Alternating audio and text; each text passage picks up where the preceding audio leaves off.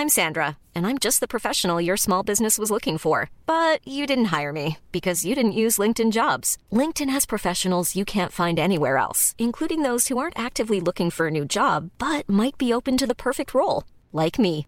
In a given month, over 70% of LinkedIn users don't visit other leading job sites. So if you're not looking on LinkedIn, you'll miss out on great candidates like Sandra. Start hiring professionals like a professional. Post your free job on linkedin.com/people today. Bonjour à tous et ravi de vous accueillir dans Midi News. On est ensemble jusqu'à 14h pour de l'info, de l'analyse, des débats. Voici le sommaire de votre émission. La France a-t-elle abdiqué dans son combat pour la laïcité? On vous parle aujourd'hui de cette enquête IFOP alarmante au sein de l'éducation nationale. Le constat est sans appel. La France des profs a peur, peur de l'expression du fait religieux, à tel point que plus de la moitié d'entre eux se sont déjà auto-censurés pour éviter des incidents en classe. En cette journée nationale de la laïcité, le constat est accablant. Parle dans Midi News. La France du déclin énergétique. Les gestionnaires du réseau électrique simulent aujourd'hui des délestages au niveau national. En quoi consistent tout d'abord ces simulations? Et puis à quoi ressemblerait une France délestée de son énergie? Les Parisiens en ont eu un petit aperçu hier soir avec une coupure qui a plongé dans le noir le cœur de la capitale, tandis que la CGT, en plein mouvement social, a aussi coupé le gaz à plus d'un millier de foyers à Neuilly-sur-Seine. Les températures avoisinaient pourtant les 0 degrés. Et enfin, faut-il à nouveau porter le masque dans les transports en commun? C'est pour l'heure une recommandation. Cela pourrait devenir une obligation. Des associations de malades le réclament pour protéger les Français les plus fragiles, alors que nos hôpitaux sont encore et toujours sous tension. Avant de développer ces titres, tout d'abord le journal de Mickaël Dorian. Bonjour Mickaël. Bonjour Anthony, bonjour à tous. Le rebond de l'épidémie de Covid-19 et la campagne de rappel qui piétine notamment chez les plus de 60 ans. Ce matin, François Braun, le ministre de la Santé, a assuré sur RMC que tout le monde pouvait se faire vacciner. On l'écoute. L'autre message qui est important, c'est que tout le monde peut se faire vacciner. La vaccination n'est pas réservée aux personnes à risque ou aux plus de 60 ans, comme j'ai pu l'entendre. La vaccination, c'est pour tout le monde. Mais la cible, même si le terme n'est pas très bon, la cible pour moi, ce sont les plus fragiles, bien évidemment. Dans le reste de l'actualité, le débat sur la fin de vie s'ouvre aujourd'hui. Quelques 200 Français tirés au sort vont avoir trois mois pour débattre. Ils conseilleront en mars le gouvernement sur un éventuel changement de loi. La loi actuelle prévoit une sédation profonde pour les malades en phase terminale, mais n'autorise ni l'euthanasie ni l'assistance au suicide. Interdire la chasse pendant les vacances, le week-end et les jours fériés, ce projet de loi voulu par les écologistes doit être déposé à l'Assemblée nationale. Une proposition qui, vous l'imaginez, ne plaît pas beaucoup aux chasseurs. Le sujet est signé Jérôme Rampenou. La chasse est un sujet de discorde. Les élus écologistes veulent l'interdire le week-end, les jours fériés et pendant les vacances. En Gironde, terre de chasseurs, même les Bordelais plutôt citadins s'interrogent sur la pertinence de cette loi. Effectivement, ça m'embête euh, souvent de ne pas pouvoir aller me promener en fait avec mes animaux parce que justement j'ai peur de me faire tirer dessus. J'ai peur que ma chienne soit prise pour un autre animal.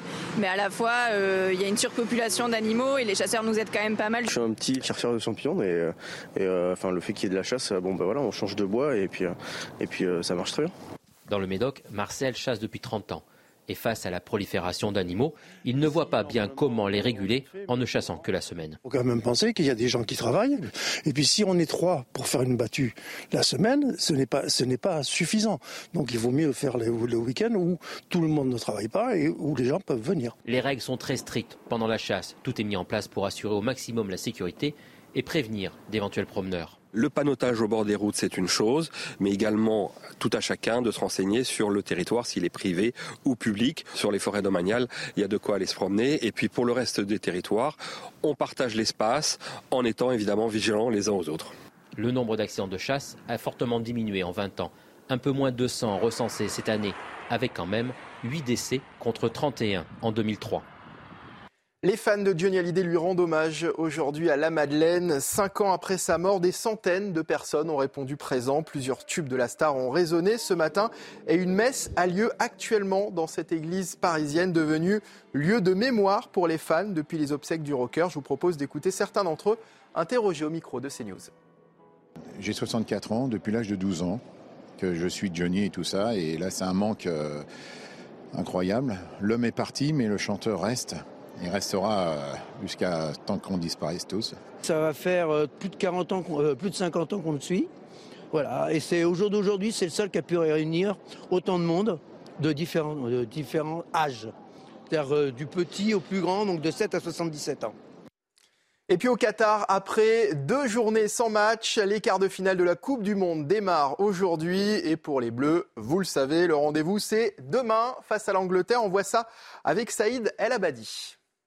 Oui, les Bleus ont rendez-vous demain à 20h avec les Anglais dans une rencontre historique. S'il s'agira de la 42e confrontation de l'histoire entre les deux nations, ce sera toutefois la première, la première fois qu'un Angleterre-France se déroule lors d'une phase éliminatoire d'une compétition internationale. Et pour ce choc, a priori, pas de changement du côté de la composition de départ. Didier Deschamps devrait faire confiance à l'équipe alignée contre la Pologne en huitième de finale, à savoir dans les buts Hugo Lloris, en défense Koundé, Varane, Upamecano et Théo Hernandez, au milieu de terrain Rabiot, Chouameni et Griezmann et en attaque Dembélé, Giroud, Mbappé.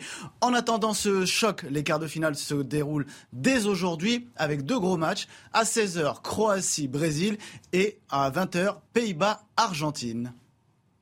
Merci Saïd, journaliste au service sport de CNews. Et voilà pour l'actualité. C'est à vous à présent, Anthony Favali, pour le début de Midi News. Merci Mickaël. On vous retrouve à 13h pour un nouveau journal. On va commencer cette première partie euh, sur cette crise énergétique aux, multiples ressorts et aussi aux nombreuses conséquences pour vous qui nous regardez. Pour en parler euh, sur ce plateau, j'accueille Raphaël Steinville, rédacteur en chef à, Valeurs Actuelles. Bonjour Raphaël. Bonjour Anthony. Pierre Gentil, également avocat. Bonjour. Bonjour. Merci d'être avec nous euh, ce vendredi. Naïma Mfadel, essayiste. Bonjour Naïma. Bonjour Anthony. Et enfin, Benjamin Morel, maître de conférence en droit public. Merci d'être avec nous également. On a Fabien Bouglet qui est en, liaison également, expert en politique énergétique et qui va nous éclairer justement sur ce qui se passe en ce moment et ses simulations. La France, toujours plus proche des délestages, est-elle aussi toujours plus proche du déclin? C'est la question que je voulais vous poser aujourd'hui. On a 37% euh, du parc nucléaire français qui est encore à l'arrêt, soit 18 réacteurs sur les 56 que compte le pays. Un redémarrage qui prend plus de temps que prévu, alors qu'on s'attend ce week-end à des températures de plus en plus froides. D'ailleurs, lundi prochain, le pays pourrait même connaître sa toute première alerte EcoWatt, alerte orange, qui signifie justement que le réseau est sous tension. Ce n'est pas encore défini, mais bien sûr, bien sûr, pas de panique nous dit-on. Ça, c'est euh, la phrase récurrente aujourd'hui. Enedis, RTE et les préfectures procèdent à une simulation nationale de, de délestage. A priori, vous ne devriez pas être impacté euh, devant votre télé lors de ce test. Toutes les explications de Solène Boulan et on en discute sur ce plateau. C'est un test interne qui vise à simuler des délestages, c'est-à-dire des coupures d'électricité ciblées temporaires, destinées à soulager le réseau en cas de tension. Selon le gestionnaire de réseau de transport d'électricité RTE, ces mesures sont simulées sur ordinateur sans être réalisées techniquement. Aucun risque que ces coupures ne soient alors effectives. Du coup, pour la fermeture, tu es prêt? Un exercice de crise loin d'être inédit, car ce type d'entraînement est régulièrement mené tout au long de l'année par Enedis, notamment en hiver. Pour se préparer quand on a des tempêtes de neige, on simule des scénarios qui nous permettent de bien nous mettre en coordination, que les choses fonctionnent bien. Résultat, quand une tempête arrive, ça fonctionne bien sur le terrain. Pour l'instant, aucune coupure d'électricité n'est prévue, du moins jusqu'aux fêtes de fin d'année. Les risques de coupure devraient intervenir courant janvier, en fonction du froid, de la disponibilité des centrales et de la quantité d'énergie que le pays peut importer. Alors, avant de commencer mon, tour de table avec vous, je voudrais qu'on s'adresse un instant à, Fabien Bouglet, expert en politique énergétique, qui est en liaison avec nous. Fabien Bouglet, bonjour. Euh, un bonjour. Mot, un mot tout d'abord sur ce test national effectué aujourd'hui. Il a l'air euh, très abstrait, très théorique finalement. Ah oui, parce qu'en fait, euh, si vous voulez, on est dans une situation où on voit le froid euh, se développer, euh, on le ressent tous, et on est en train d'importer considérablement. Hein. Aujourd'hui, à l'instant où je vous parle, on importe 12% d'électricité à la fois d'Allemagne et, et de Grande-Bretagne. Donc ça veut dire qu'il nous manque 12% d'électricité par rapport à notre consommation globale. Comment se fait-il qu'on soit aujourd'hui en retard sur la réouverture de nos centrales euh, nucléaires, des réacteurs de nos centrales nucléaires? Je disais tout à l'heure, on a encore 37% du parc nucléaire français qui est à l'arrêt vendredi, si je ne me trompe pas. Bah, c'est-à-dire que le problème, c'est qu'une centrale nucléaire, ça ne se relance pas comme une voiture. Hein. C'est euh, radioactif, euh, il peut y avoir quand même un fort besoin d'un entretien très important, donc on ne peut pas le relancer comme je le disais, de manière euh, aisée. Euh, donc effectivement, nous manquons de nos réacteurs nucléaires pour deux raisons. D'une part, pour les entretiens annuels, qui, qui, qui interviennent, l'entretien habituel des centrales nucléaires, et d'autre part, les problèmes de corrosion sous contrainte du système de sécurité dans l'hypothèse où le réacteur nucléaire ne fonctionnerait pas. Il faut comprendre que le, la centrale nucléaire, si par exemple elle venait à être à l'arrêt, on est obligé continuellement de refroidir l'eau du réacteur nucléaire. Et c'est ce système de il y aurait des euh, problèmes de corrosion sous contrainte. Donc, l'autorité de sûreté nucléaire nous fait une sorte de, principe de précaution à outrance, et donc c'est ce que doit régler EDF euh, dans l'urgence. Donc, on est à la fois confronté à une sorte de course de vitesse entre le froid qui arrive et qui est de plus en plus froid, avec un besoin d'électricité qui est de plus en plus important, et le problème de nos réacteurs nucléaires qui ne sont pas disponibles euh, aussi facilement qu'on le souhaiterait. Alors justement, euh, Fabien Bouclé, on nous dit que euh, dès lundi, il pourrait, il pourrait y avoir une alerte orange EcoWatt. Ça va dépendre de quoi? Et puis, quelles implications ça aura, une alerte orange EcoWatt? Alors, euh, il faut comprendre que si vous voulez, plus il fait froid, plus on a un besoin d'électricité. Et comme on n'a pas la capacité électrique en face, c'est là où on est en difficulté. Alors, on peut importer de l'électricité, comme je vous l'ai dit précédemment, c'est ce qui se passe actuellement, mais on ne peut pas non plus importer, on est limité dans nos capacités d'importation.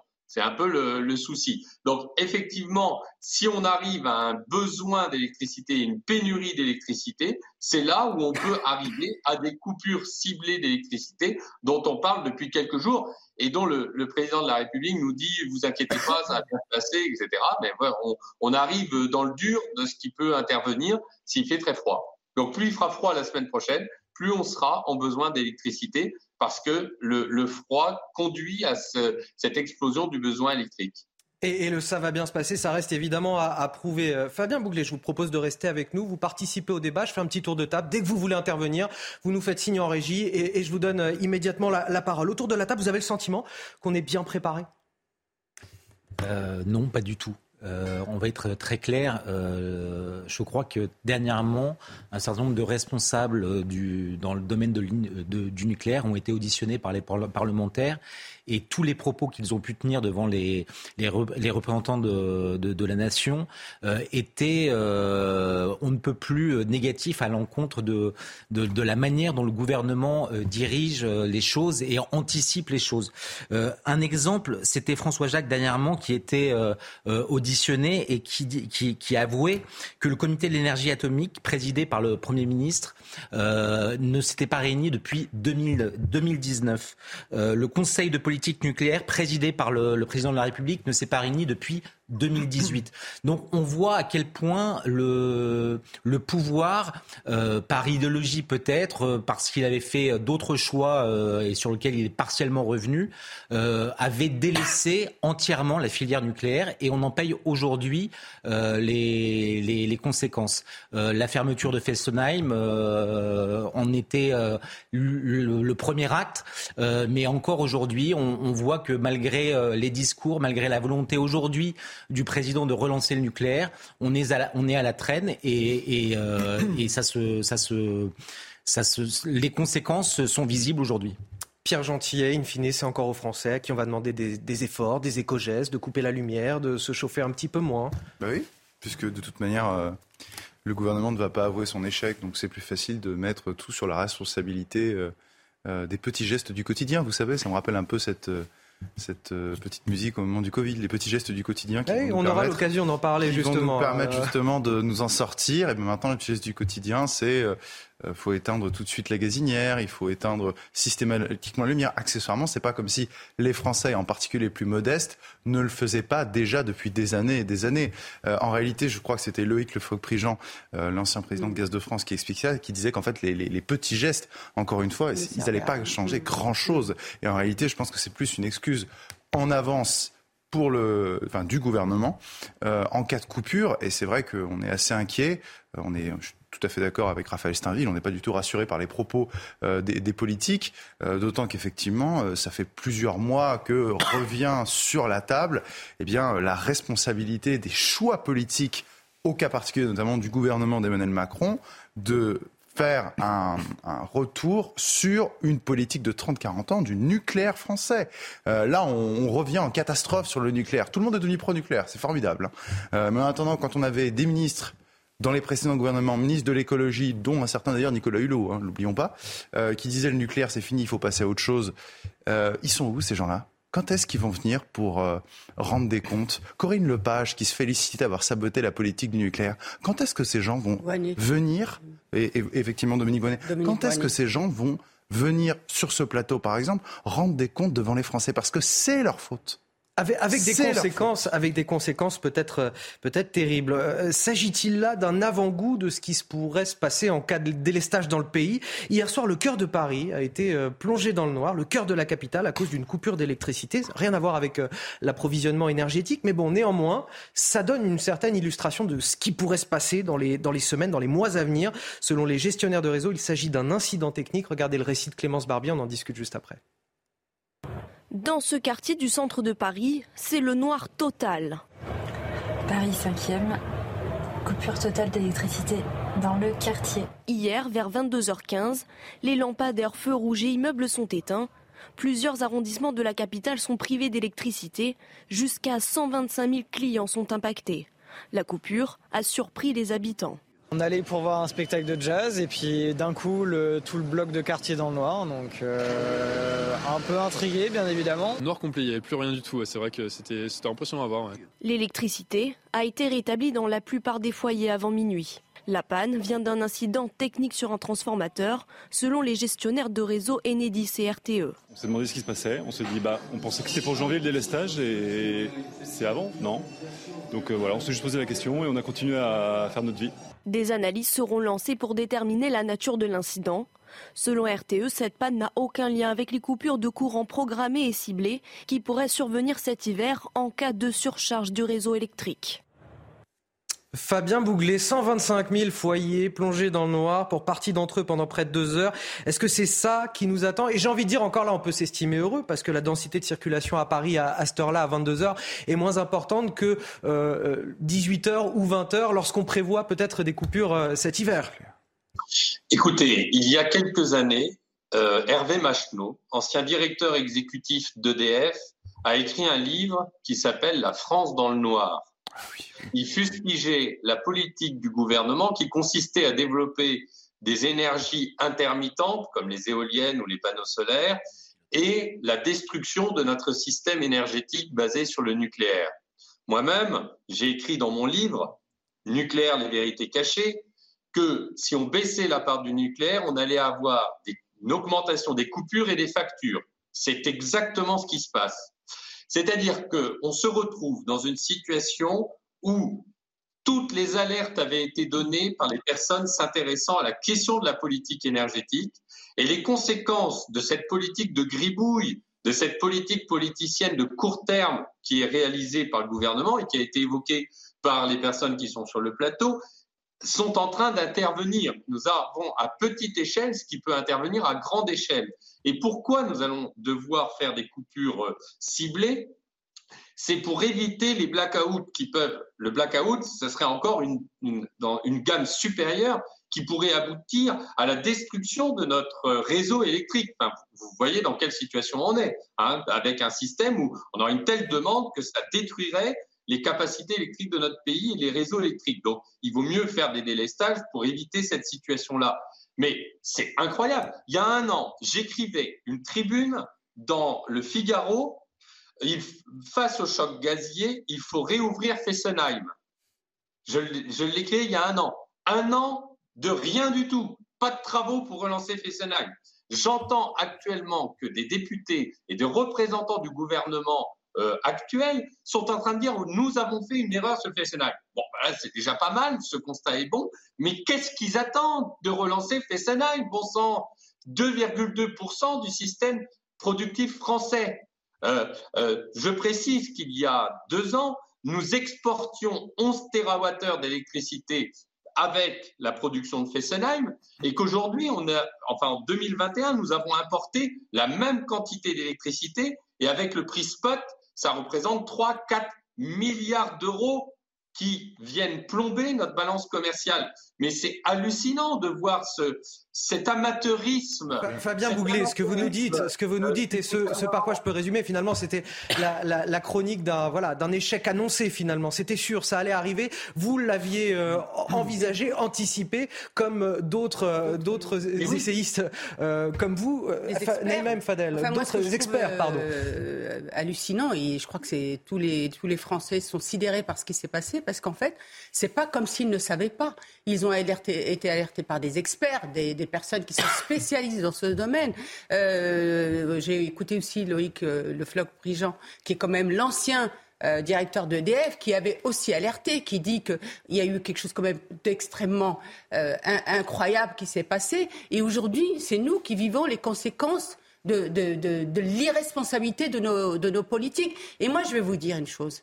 Vraiment, euh, je pense qu'on ne peut pas rester dans l'irresponsabilité de nos gouvernants. C'est-à-dire qu'à un moment, il faut qu'ils rendent compte au peuple. Parce que ce n'est pas normal. Parce qu'aujourd'hui, c'est les gens. Vous savez, au quotidien, vous ne pouvez pas imaginer quand vous allez au marché, sur les marchés ou faire vos courses, vous entendez les personnes qui sont extrêmement angoissées. La colère aussi. La colère. La colère. je suis d'accord avec vous. La colère. Et vous voyez qu'aujourd'hui, les gens se précipitent dans les magasins pour acheter des réchauds à gaz, des groupes électrogènes et même, vous savez, des. Comment on appelait ça dans le temps On mettait ça, enfin, des, des pour mettre du charbon. Vous savez, des poêles à charbon pour pouvoir se chauffer. C'est extrêmement inquiétant et effectivement notre pays est devenu un pays du tiers-monde. Le mot de la fin pour euh, Benjamin Morel, il nous reste une petite minute avant de, c'est pour une surprise, pour rejoindre Régine ah. Delfour en l'église de la Madeleine pour un hommage Oh, à Johnny Hallyday. Je vous laisse le mot de la fin pour terminer ce débat. Que ce soit le mot de la fin, mais je crains malheureusement qu'on n'ait pas fini de débattre de tout ça. Et je rejoins ce qui a été dit. Il faut voir que début octobre, une euh, résolution a été votée en commission des affaires économiques à l'Assemblée pour, pour lancer à la demande d'Olivier Marlex une commission d'enquête sur justement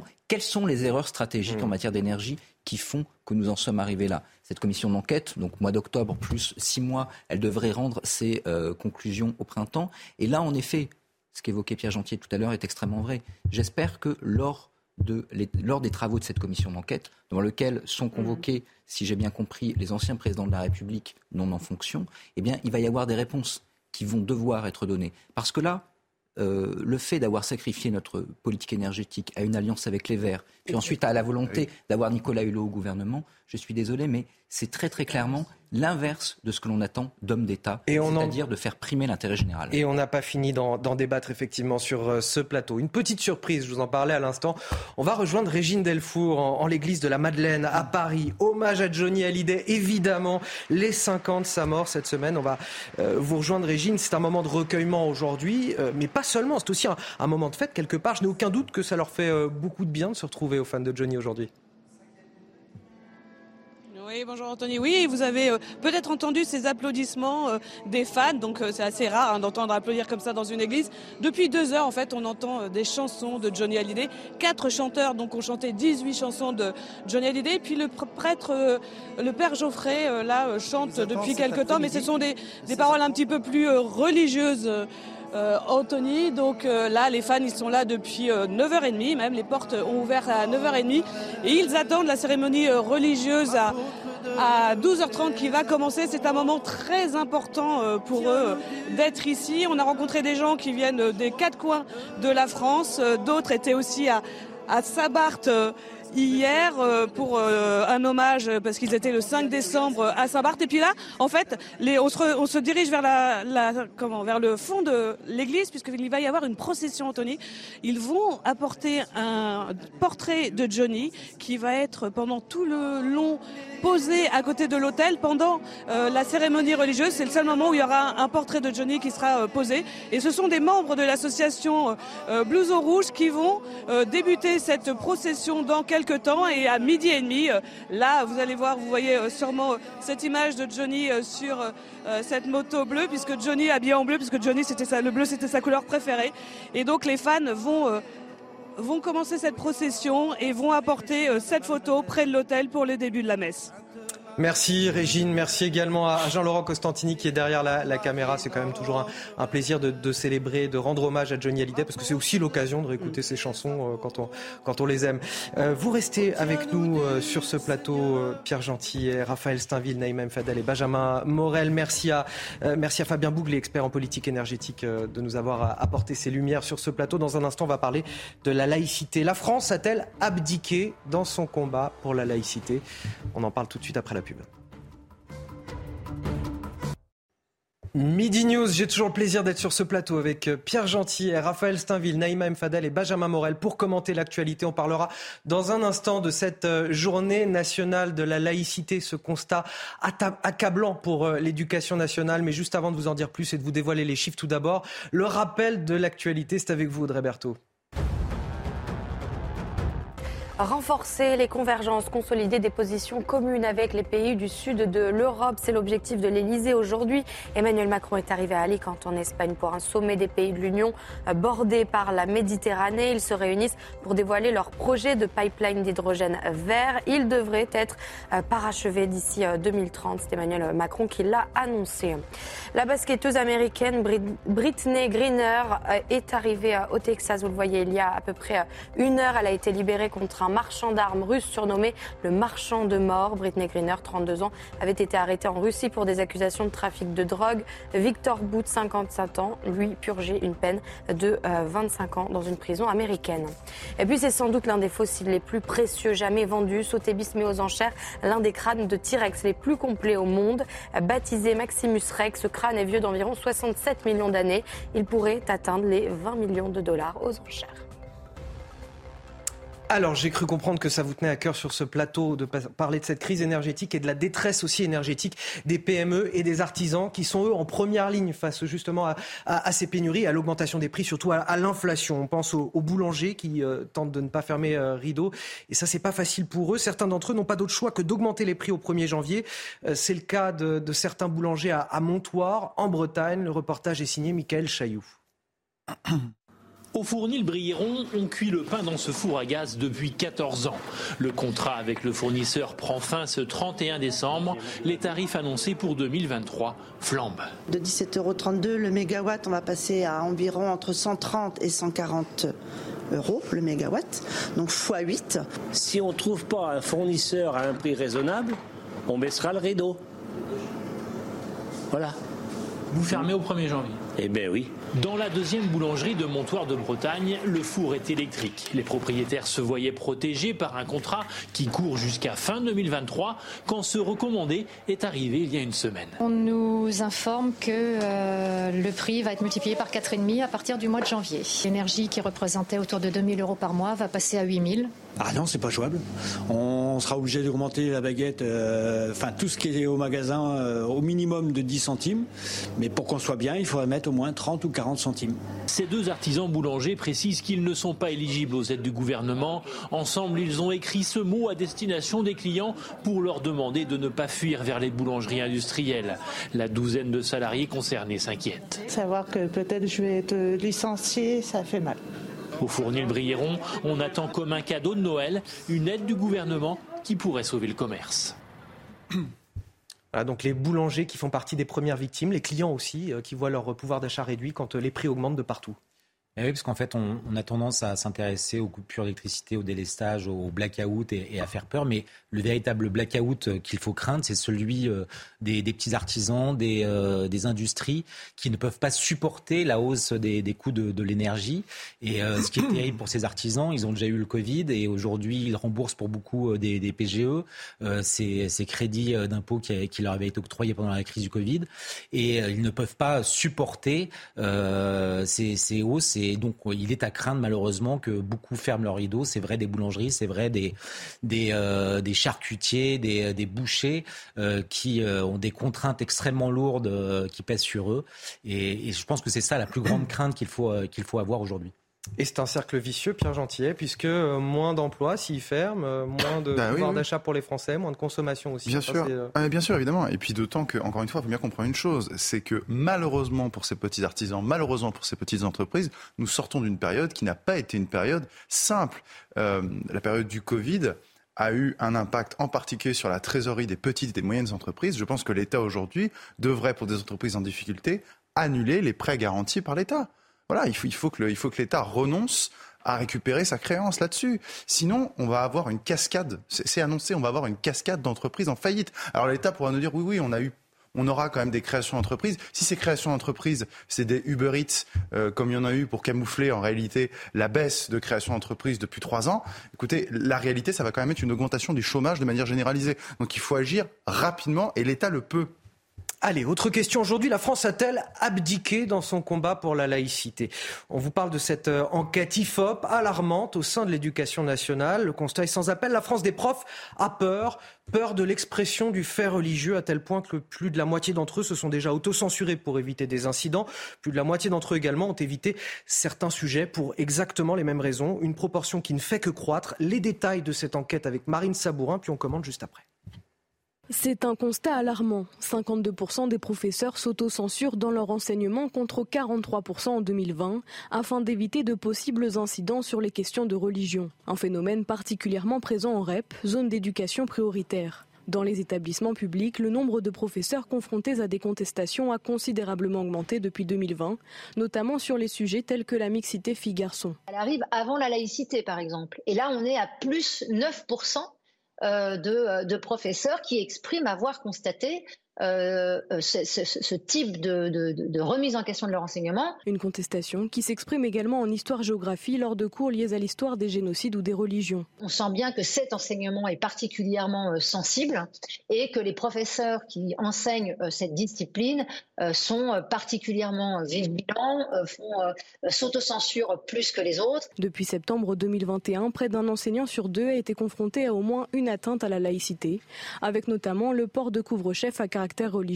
Enfin, parmi les professeurs ayant constaté le port de tenue religieuse dans l'enceinte d'un établissement, seulement un sur deux le signale à l'administration. Un principe de laïcité à l'école qui vacille depuis l'assassinat de Samuel Paty et des professeurs seuls face à cette situation. 77% d'entre eux considèrent que le ministère de l'Éducation nationale n'a tiré aucun enseignement de sa mort en 2020. Et nous sommes avec euh, Guylain Chevrier. Bonjour, euh, vous êtes euh, enseignant, spécialiste de la laïcité. Vous êtes aussi ancien membre de la mission laïcité au, Conseil de l'intégration. Merci de répondre à, nos questions aujourd'hui. Est-ce que ça vous surprend tout d'abord cette étude? La France des profs a peur. C'est comme ça que titrait le magazine Le Point, cette étude IFOP qui a été réalisée justement pour ce magazine. Ben, pas vraiment. C'est vrai y a une, situation continue de dégradation hein, concernant les rapports finalement à notre République et, à sa laïcité. Alors c'est particulièrement vrai à l'école puisqu'on y voit justement la contestation de la neutralité euh, finalement des élèves puisqu'ils sont contraints depuis la loi du 15 mars 2004 à ne pas manifester leurs différentes euh, appartenances euh, convictionnelles religieuses, justement pour permettre un égal accès au savoir sur lequel ne doit pas peser ni tradition ni religion précisément. Et les contestations d'aujourd'hui font rentrer euh, les revendications de, l'islam politique, il faut bien le dire, euh, dans l'école et euh, les enseignants, effectivement, par rapport à ce phénomène, ne s'en sentent pas complètement compris ni soutenus. Oui, parce que dans cette étude, on parle de l'expression du fait religieux. Vous, vous avez été encore plus précis là dans votre réponse. Vous me parlez d'islam politique. Bah, écoutez, le grand phénomène auquel on a assisté, d'ailleurs vis-à-vis duquel le ministre de l'Éducation a réagi, c'est la présence d'Abaya et de Camis. Finalement, l'interdiction euh, du port du voile euh, comme de tout signe religieux ostentatoire dans l'école s'est traduit pour certains par la volonté d'imposer malgré tout la présence de leur culte par l'entremise d'autres manifestations. L'abaya est un vêtement religieux sans conteste. le camis aussi, donc des vêtements larges qui expriment une certaine conception du rapport à la pudeur, mais c'est surtout en fait euh, plutôt que de la pudeur, du retour de la puribonderie dans l'école, euh, par l'entremise justement d'une pression communautaire qui peut s'exercer à travers les élèves, euh, particulièrement à travers l'utilisation permanente du dialogue plutôt que de la sanction concernant ces élèves. À un moment donné, la règle doit être la même pour tous et elle ne peut être comprise que si elle est obligatoire. Elle ne peut pas être obligatoire si elle n'est pas sanctionnée, sinon c'est de l'emballage. Oui, mais comment faire appliquer ces règles? Comment sanctionner si les professeurs aujourd'hui n'ont pas le, sentiment d'être soutenus par leur hiérarchie? Bah Précisément, je crois que, si vous voulez, je crois que par rapport à l'école, il faut vraiment reprendre, reprendre la chose dans une perspective d'ensemble. l'école, c'est d'abord l'école de la République. Il faut savoir ce que ça veut dire. Et, il faut que, que cela ne soit pas négociable. On le voit bien à travers les cours de piscine, par exemple, qui sont désertés par certains élèves euh, sous prétexte euh, euh, parfois futile, mais aussi en affirmant leurs convictions religieuses. Et donc là, on voit bien qu'on perd quelque chose de fondamental, puisque apprendre à nager, c'est quand même à la fois un élément d'autonomie, de sécurité. Enfin, ça a été un progrès, une conquête historique importante dans le cadre de l'école, euh, y compris de l'égalité garçons-filles. Et, tout ça est en train de voler en éclats. Et, là, il faudra quand même prendre les choses un petit peu plus au sérieux. Je pense que c'est pour ça aussi que les enseignants euh, restent un petit peu circonspects. C'est parce que finalement, on, traite problème après problème, mais en réalité, on ne traite pas le problème global, qui est celui de cette école, qui, si on veut qu'elle reste l'école qui permet l'unité de, de notre pays autour de la République, doit absolument changer de cap. Merci euh, Guylain Chevrier. Vous restez avec nous, vous intervenez quand vous voulez dans le débat. Naïma Fadel, des profs qui s'auto-censurent, qui évitent euh, des sujets pour ne pas générer d'incidents dans les salles de cours, des profs qui ont peur concrètement. Comment on en est arrivé là aujourd'hui en France? Parce que euh, parce qu'on a fermé les yeux, parce que ça fait 40 ans qu'on ferme les yeux. En réalité, c'est pas d'aujourd'hui, parce qu'aujourd'hui on en parle beaucoup plus parce qu'il y a une revendication euh, religieuse, mais je dirais même identitaire par le, par le prisme du religieux, beaucoup plus forte et beaucoup plus offensive, mais en réalité, ce n'est pas d'aujourd'hui. On ferme les yeux depuis 40 ans. On a répondu à toutes ces problématiques par la politique de la ville, par les actions sociales, par, euh, par euh, aussi des associations de quartier. C'est-à-dire qu'on a enclavé petit à petit ce qui s'était enclavé. C'est-à-dire que toute cette cette, euh, euh, cette j'allais dire, cette communautarisation de fait par toute cette pratique du logement, les attributions de logement, etc. On a répondu aux problématiques de quartier par des politiques spécifiques qui ont amené aussi où on a enclavé avec des associations du quartier pour faire le sport, pour les actions sociales, pour les actions euh, culturelles. Les élus aussi ont été dans les accommodements. Souvent, je dis, mais il faut aussi en appeler euh, à la responsabilité des élus. On a créé aussi des associations de quartier. Vous savez, cet entre-soi fait qu'à un moment, vous êtes entre vous il fait que vous n'avez plus cette altérité. D'ailleurs, Naïma Fadel, ce qui ressort de cette étude, euh, c'est aussi que dans les zones d'éducation prioritaire, tous ces problèmes-là sont multipliés, c'est-à-dire qu'ils sont plus importants que dans le reste euh, des zones de l'éducation nationale. Mais bien sûr, parce que quand vous devez majoritaire, vous êtes une minorité, mais vous êtes majoritaire dans votre quartier en fonction de codes socioculturels, de codes religieux, etc., vous imposez, bah, ça s'impose en fait, de, ça s'impose, j'allais dire, naturellement, et vous n'avez plus cette altérité qui fait que bah, finalement, vous êtes minoritaire et vous vous adaptez aussi au code socioculturel du pays d'accueil. Aujourd'hui, on a effectivement des quartiers qui sont en fait dans le séparatisme. Mais le séparatisme, j'insiste sur ça, Anthony, permettez-moi, qui a été aussi le fait de politique. On a parlé aussi de l'irresponsabilité tout à l'heure des politiques, de l'irresponsabilité des politiques successives. Ça aussi, j'en appelle et je condamne cette politique de la ville qui a partie, allez, on va dire, de bons sentiments qui finalement a conduit où aujourd'hui on a du séparatisme qui a été organisé euh, aussi. Alors, avant de donner la parole à Benjamin Morel, Guilain Chevrier qui souhaiterait réagir à nos propos. Oui, alors j'entends parler justement des quartiers. Effectivement, la politique d'encadrement des quartiers par les grands frères, euh, donc euh, eh bien, pour acheter la paix sociale, on voit quel en a été le résultat. Et figurez-vous je participais à une manifestation publique dans une grande ville de la banlieue parisienne et où j'ai entendu des responsables euh, donc associatifs de jeunesse dire que c'était formidable et qu'il fallait continuer. Et donc on voit très bien euh, qu'on est loin d'être sorti du problème. Euh, ce qu'il faut, c'est travailler à l'autonomie de l'individu, à la construction de sa liberté, sa, capacité de libre choix, indépendamment du regard du quartier, qui, de tout, qui obligatoirement pèse beaucoup plus avec cette politique qui est celle du recours effectivement aux grands frères et donc une politique donc d'encouragement au communautarisme, disons-le. Et donc, euh, euh, je crois que ça, ça renvoie vraiment à la question principale qui est celle de l'école, c'est que on doit construire l'idée de l'égalité des droits mais aussi euh, de la responsabilité que représentent ces droits, de la responsabilité collective qu'ils représentent, au regard de quoi euh, les convictions personnelles doivent être euh, mises, je dirais, sur un second plan. D'autant plus que la singularité de chacun n'est possible que s'il y a une protection collective de cette singularité. Et donc que ce n'est pas en faisant prévaloir d'abord sa religion qu'on la garantit, mais bien au contraire en faisant prévaloir un principe d'organisation collective, la laïcité, qui fait que l'État est impartial parce qu'il ne regarde pas les individus selon leur religion, mais selon leurs droits, mais aussi leurs responsabilités, comme je le disais. Donc c'est vraiment ça qui est fondamental. Il faut vraiment excusez-moi, monsieur, Excusez-moi, monsieur Février.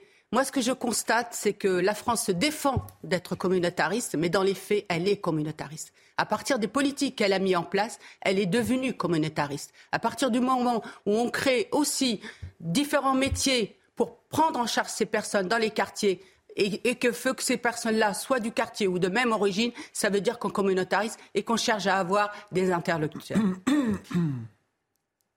Oui, alors simplement pour vous répondre, mais j'entends bien ce que vous dites, il y a un communautarisme qui s'est développé. Maintenant, euh, toutes les banlieues ne sont pas euh, égales. Euh, il y a des phénomènes qui sont euh, à différents euh, niveaux et de degrés de pénétration de ce phénomène.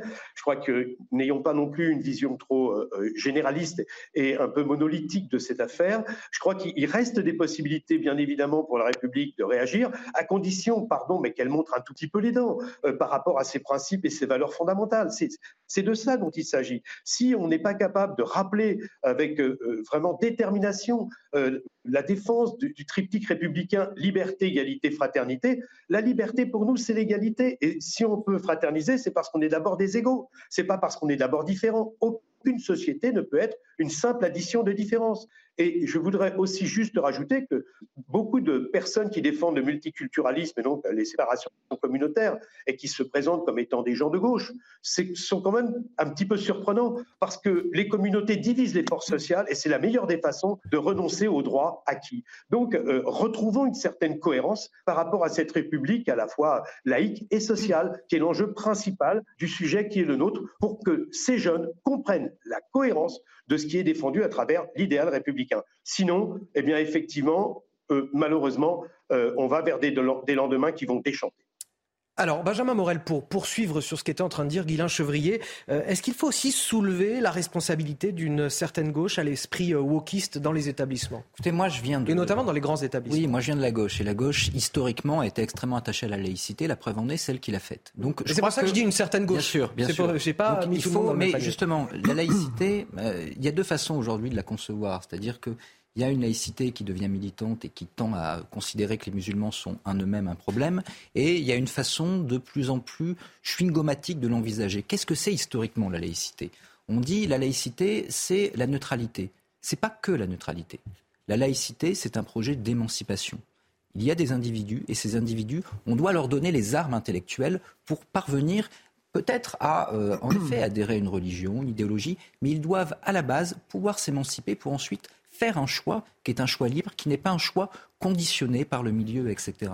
Le problème pour un gamin, c'est que par définition, son jugement à l'origine est conditionné. Le rôle de l'école, c'est justement de l'émanciper. Donc, lorsque vous considérez que, eh bien, il n'y a pas de problème et qu'en effet, vous pouvez venir un peu à la, à la mode euh, d'un grand fast-food pour ne pas faire de publicité, venez comme vous êtes. En réalité, vous êtes en contradiction totale avec la laïcité. Pourquoi je dis ça? D'abord parce que, pour répondre à votre question, aujourd'hui, pour une grande partie de la gauche, la laïcité, c'est venez comme vous êtes. Et ensuite, pour l'éducation nationale qui fait le, euh, la communication sur la laïcité, eh bien, c'est aussi un peu venez comme vous êtes. Parce que malgré la loi de 2004, aujourd'hui, on est dans une logique qui est une logique d'indépendance et d'autonomie des établissements, d'autonomie des enseignants, etc., avec l'idée que, grosso modo, eh bien, il va falloir adapter votre éducation au rapport que vous avez avec les parents, alors que l'enseignant est sous une pression sociale. Aujourd'hui, lorsque vous avez... Ma compagne est professeure des écoles. Vous avez des enseignants qui, aujourd'hui, sont sous le regard instantané des parents, qui ont des groupes WhatsApp, etc., et qui commandent ce qui fait l'enseignant. Comment voulez-vous que l'enseignant, comment voulez-vous même que le chef d'établissement qu'on a renforcé puisse lutter contre ça Que dit le ministère par rapport à ça? Écoutez, on va régler ça sur le terrain. Non, on ne réglera pas ça sur le terrain. La logique d'émancipation de l'école, elle doit venir d'en haut. Elle doit venir d'un ministère qui a une autorité sur ses enseignants et qui couvre et qui soutient ses enseignants face à ces phénomènes sociaux. Et c'est ça qu'aujourd'hui on a perdu par idéologie et pas par manque de moyens pour le coup. Justement, Pierre Gentil a ce chiffre extrêmement inquiétant qui illustre finalement le désarroi euh, du corps enseignant. Euh, les trois quarts de ces enseignants, deux ans après l'assassinat de Samuel Paty, estiment que le ministère de l'Éducation nationale euh, n'a pas tiré les enseignements de ce drame. Bah, c'est-à-dire qu'en fait, il y a un effet pervers, et on le voit bien. Je me souviens, on en parlait il y a quelques semaines. C'est-à-dire qu'en fait, peu importe ce qu'on peut dire, de toute façon, en fait, l'effet Samuel Paty a déjà a déjà produit un effet négatif, c'est l'autocensure. On sait très bien que dans un certain nombre d'écoles, On ne peut pas enseigner la guerre d'Algérie, on ne peut pas enseigner la laïcité, on ne peut pas enseigner euh, certains. Il y a de l'absentéisme de certains, professeurs lorsqu'il faut enseigner. Mais bien sûr, bien sûr, parce qu'en fait, mais, mais parce qu'ils savent qu'ils sont pas soutenus par leur hiérarchie parce qu'ils savent aussi qu'ils risquent leur vie à un moment. Et si vous voulez, c'est très bien que Olivier Véran et le président de la République arrivent derrière euh, une fois qu'un professeur se sera fait euh, poignarder euh, en disant on vous présente toutes nos condoléances et la République est fermement avec vous. En attendant, ces gens-là, ils craignent pour leur vie. Et pardon, pour revenir sur le débat qu'on avait tout à l'heure, moi, je, je, vais peut-être battre un peu en, en brèche. C'est-à-dire que j'en ai un petit peu plein les oreilles de cette comment dire, de cette, euh, cette idée que c'est la laïcité qui va, euh, comme une baguette magique, on incante la laïcité et que c'est cette laïcité qui va nous sauver. Écoutez, euh, la laïcité est une arme contre l'islamisme à l'école comme l'est la petite cuillère avec laquelle on voudrait vider la Méditerranée. Le problème à l'origine de tout ça, c'est la question migratoire. Pardon, c'est la question migratoire et l'immigration massive qui a accru le communautarisme en France depuis des décennies. Il faudrait peut-être le regarder à un moment. Donc on va peut-être prendre le problème à l'endroit. Ça suppose, un, de revoir notre politique migratoire et après, effectivement, de voir ce qu'on fait ici. Mais d'abord de revoir notre politique migratoire parce que c'est elle qui accroît le communautarisme et le communautarisme islamique au cas particulier, disons-le. C'est pas le communautarisme cette question hindou catholique. Euh, je vais poser la même question du coup à Raphaël Steinville et puis à, à, Guylain Chevrier qui, nous écoute pour voir s'il est d'accord aussi avec votre constat. Raphaël Steinville tout d'abord. Euh, moi, d'abord, je, souscris à ce que vient de dire euh, Pierre Gentillet, mais pour répondre à l'une des, des questions ou des réponses qu'essayait d'apporter euh, M. Chevrier. Il disait euh, l'État doit montrer les dents, c'était son expression. Le problème, c'est qu'aujourd'hui, l'État, il est faible, l'État, il a peur. Euh, L'État ne monte pas les dents parce que, justement, et, et c'était l'une des caractéristiques de cette première partie du débat, c'est que tout le monde comprenait de quoi on parlait, on parlait de l'offensive islamiste, mais personne n'osait véritablement mettre des mots. On agissait par périphrase, par métaphore, par, euh, par litote. Mais voilà, le problème, il est posé. Le problème à l'école, et si la laïcité aujourd'hui est, en danger, c'est qu'on a un problème avec cette offensive islamiste conduite par un certain nombre de, personnes.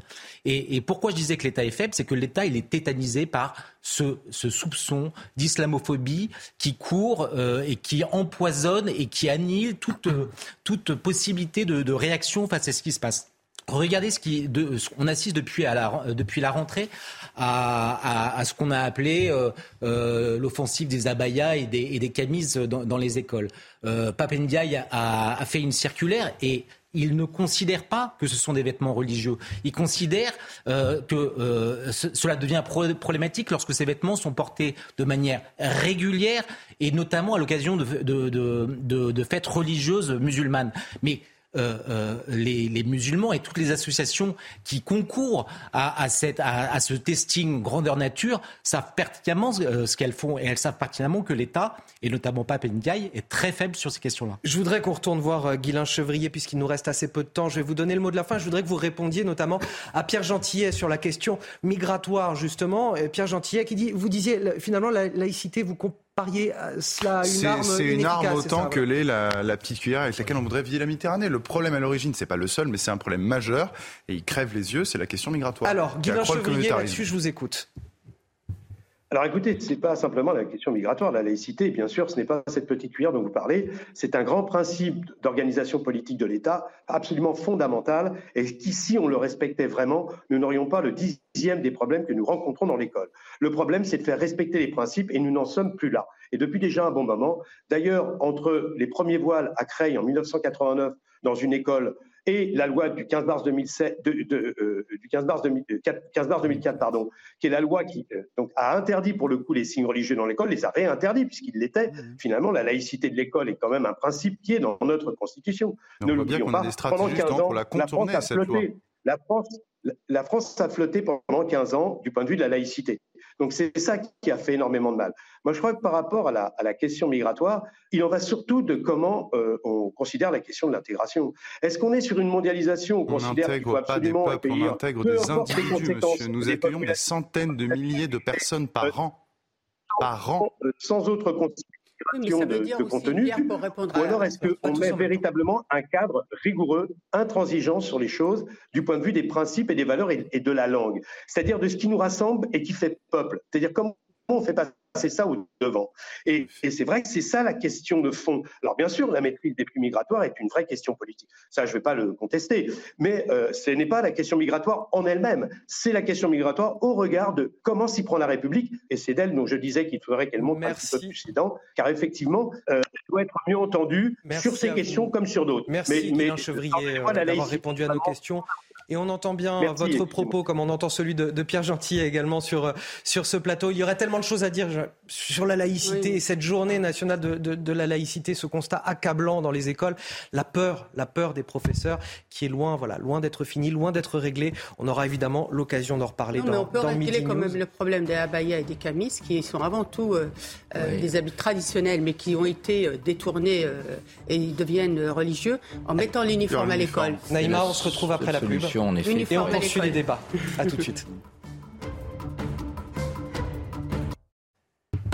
De retour dans Midi News, on est ensemble jusqu'à 14h. L'actualité est passée sous les fourches codines de mes invités sur ce plateau. Benjamin Morel, Naïma Mfadel, Pierre Gentillet et Raphaël Steinville. Avant de poursuivre nos débats, on va parler de la crise sanitaire et peut-être de cette obligation qui pointe le bout de son nez, celle de porter le masque à nouveau de manière obligatoire dans les transports. On en parle juste après le journal de Mickaël Dorian. C'est à vous, Mickaël. Rebonjour Anthony, bonjour à tous. Papendiaï revient sur les possibles coupures d'électricité. Le ministre de l'Éducation nationale était interrogé euh, chez nos confrères de France Info. Il a expliqué ce qui se passerait concrètement dans les écoles en cas de coupure programmée. On l'écoute. Ça signifie qu'il n'y a pas école le, le lendemain matin, en effet, puisqu'il y aura deux créneaux euh, de coupure d'électricité, 8-10 ou 10-12, ce sont évidemment des créneaux euh, de cours, ce sont des créneaux scolaires. La cantine n'aura pas pu préparer euh, les repas dans les conditions normales le matin ou les, ou les réchauffer. Et donc nous allons échanger avec les collectivités dans les jours à venir pour savoir comment on s'organise pour la cantine, mais aussi pour les transports scolaires, puisque mmh. c'est un autre problème que les transports scolaires en milieu de journée. Les clients d'EDF ont consommé au mois de novembre 10% d'électricité de moins par rapport à novembre 2021. C'est ce qu'a indiqué le fournisseur d'électricité dont la clientèle comprend environ 70% des ménages français et 55 à 60% des entreprises. EDF attribue ces résultats aux efforts consentis par les usagers. Le projet de pipeline d'hydrogène entre Barcelone et Marseille doit être parachevé d'ici 2030, annonce du président de la République depuis Alicante, à l'issue d'une réunion avec les chefs de gouvernement espagnols et portugais, Pedro Sanchez et Antonio Costa. Emmanuel Macron a confirmé le lancement de cette interconnexion, un projet dont le coût est estimé à environ 2,5 milliards d'euros. Nous aurons deux interconnexions importantes, Celorico Zamora et Barcelone, à Marseille, qui euh, vont permettre l'interconnexion de, nos trois pays. Cela permettra aussi ensuite sans doute d'autres interconnexions européennes vers d'autres pays qui voudront avoir cet hydrogène. Et donc nous candidatons ensemble pour que ces interconnexions et ce projet H2Med euh, puissent faire partie des projets d'intérêt commun, bénéficier des financements européens et puissent être parachevés d'ici à 2030. Un avion de combat nouvelle génération développé par le Japon, le Royaume-Uni et l'Italie dans le cadre d'un programme baptisé GCAP. Les trois pays s'associent pour un appareil qui devrait voir le jour à l'horizon 2035 alors que l'archipel nippon cherche à renforcer sa stratégie de défense dans un contexte géopolitique tendu. Dans le reste de l'actualité, les Desperados continuent de faire vivre la mémoire de Johnny Hallyday. Ce club de, motards a été créé par le rocker et son garde du corps en 1992.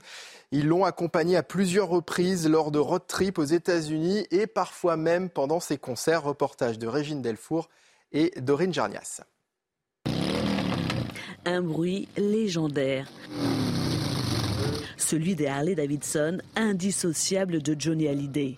C'est en 1992 que Johnny, avec l'aide de Joe Rodriguez, son ami, garde du corps et chauffeur, fonde son club de bikers, les Desperados.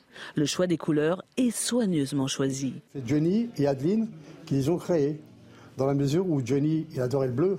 D'abord, il doit y avoir 3000 photos de Johnny Hallyday où il habillait en bleu. Voiture, moto, le portail de la, radar.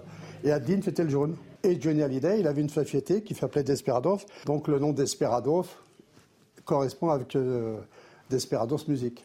Le chanteur et le garde du corps ont vécu cinq années ensemble, 24 heures sur 24. Joe, témoin des confidences, nous révèle ce que Johnny aurait souhaité après sa mort. Je vais t'expliquer, Joe. Le jour où je meurs, je veux un cercueil bleu, turquoise. Et je veux t'enterrer à côté des Piaf. Et je veux une statue comme Elvis Presley. je me rends compte qu'il a rien de tout ça, quoi. Voilà, et ça, ça me fait mal quand même. Parce que une fois, j'étais au courant, c'est lui qui me l'a dit. Tous les samedis, les Desperados se retrouvent à plus d'une heure de Paris, à Romilly-sur-Seine. Pour nous, il est toujours là. C'est ce que nous, on le vit tous les week-ends. Il est toujours là. C'est tout l'univers avec les gens, c'est surtout ça. Après, bah, il y a tout le côté Harley, les sorties. C'est un super truc. Ensemble, ils continuent de faire vivre l'âme de Johnny avec leur passion commune pour les Harley Davidson. Et on passe à la Coupe du Monde au Qatar. Regardez votre programme avec Sector, montre connectée pour hommes. Sector, no limits. Et on retrouve Mathilde Espinas, envoyée spéciale euh, Canal Plus euh, à Doha. Mathilde, les Bleus étaient en conférence de presse euh, ce matin. Le match de demain est clairement un match important pour le capitaine Hugo Lloris. Effectivement, Hugo Loris, le gardien de l'équipe de France, qui est le plus anglais des joueurs de l'équipe de France. Voilà, à 10 ans qu'il a quitté euh, l'Hexagone, parti outre-Manche pour rejoindre le club euh, de Tottenham où il a su euh, s'imposer progressivement. Hugo Loris connaît très bien ces joueurs anglais qu'il va affronter demain. Il les connaît très bien pour les avoir comme adversaires dans le championnat. Il les connaît très bien aussi pour les avoir comme coéquipiers. C'est notamment le cas de Harry Kane, son coéquipier à Tottenham. Harry Kane, c'est l'un des joueurs les plus importants du côté des Three Lions la sélection anglaise. C'est le buteur de cette euh, sélection-là. Il va être son adversaire donc demain soir alors qu'ils sont amis dans la vie de tous les jours. Hugo Loris aussi va vivre un moment particulier parce qu'il va fêter demain sa 143e sélection avec euh, l'équipe de France. C'est un record. Jamais quelqu'un n'a eu autant de sélections avec les Bleus. Hugo Loris donc euh, qui continue à marquer de son empreinte cette histoire avec les Bleus et Hugo Loris qui forcément, comme tout le monde, veut, veut aller chercher encore plus loin, veut encore plus marquer l'histoire des Bleus avec cette deuxième Coupe du Monde à aller chercher. Ça passe par une victoire demain face à l'Angleterre, un match qui s'annonce très ouvert, très indécis. Il est vraiment très difficile de dégager un favori dans cette rencontre. Vous avez regardé votre programme avec Sector, montre connectée pour hommes. Sector, no limits. Au menu des réjouissances pour la suite de cette émission, Covid, bronchiolite, grippe. Oui, je suis désolé, c'est pas très réjouissant. Triple épidémie euh, qui gagne du terrain, qui met encore nos hôpitaux sous tension, encore parce que trois ans après le début de la crise sanitaire, nos hôpitaux sont toujours sous tension. Face à, cela, une question se pose évidemment. Faut-il à, nouveau rendre obligatoire le masque dans les transports en commun? C'est en tout cas ce que réclament 12 associations de, malades en, ces fêtes de fin d'année. Dans une tribune publiée hier, leur message pensez aux plus vulnérables, protégeons-nous les uns les autres. Les détails avec Amina Tadem et on en discute. L'épidémie de Covid-19 reprend avec plus de 55 000 cas positifs enregistrés en moyenne par jour. Une situation inquiétante et intenable pour ces associations de malades qui demandent le retour du masque dans les lieux publics. Nous en sommes venus au choix de cette tribune pour alerter à la fois nos institutions, mais aussi le public. Nous voudrions qu'il y ait un port du masque de façon solidaire de ceux qui sont moins à risque pour protéger ceux qui le sont énormément. Depuis quelques jours, le gouvernement change de ton et recommande le masque dans les transports, insuffisant pour les signataires qui s'inquiètent non seulement pour les plus fragiles, mais aussi pour le système hospitalier. Toutes les années, il y a des épidémies de bronchiolite. Cette année, ça met l'hôpital en danger.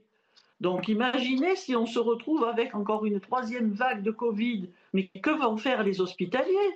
Mais ils n'en peuvent plus, les soignants l'hôpital ne va pas tenir à une triple épidémie de grippe, de bronchiolite et de Covid. Le ministre de la Santé, François Braun, n'exclut pas le retour de l'obligation du masque, conditionné à l'évolution de la situation sanitaire. Alors, Pierre Gentier, je commence avec vous parce que je vous ai senti accablé, consterné pendant l'intégralité du sujet. Oui, c'est-à-dire que j'ai l'impression qu'on. Mais vous êtes très expressif hein, quand on. Oui, oui, oui. c'est peut-être un défaut, mais je ne, je, je ne cache pas effectivement ce que je ressens et c'est vrai que j'ai si vous voulez, depuis plusieurs années, je pense que je suis pas le seul, en tout cas depuis le début de cette crise, j'ai l'impression qu'on est bloqué dans une boucle temporelle avec systématiquement la même chose. C'est d'abord les gestes barrières pour freiner l'épidémie, incitatifs, puis après on oblige, et puis après on va au niveau des restrictions, etc. Bon, j'ai envie de vous dire, hormis interdire, qu'est-ce qu'on sait faire dans ce pays? Qu'est-ce qu'on sait faire dans ce pays, hormis interdire, et pardon, je reprends un président de la République, emmerder les gens? Bon, je pense à Pompidou, bien évidemment, vous m'avez compris.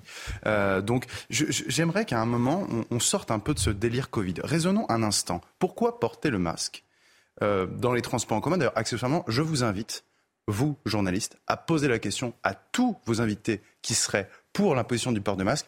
Posez-leur cette question. Prenez-vous les transports en commun?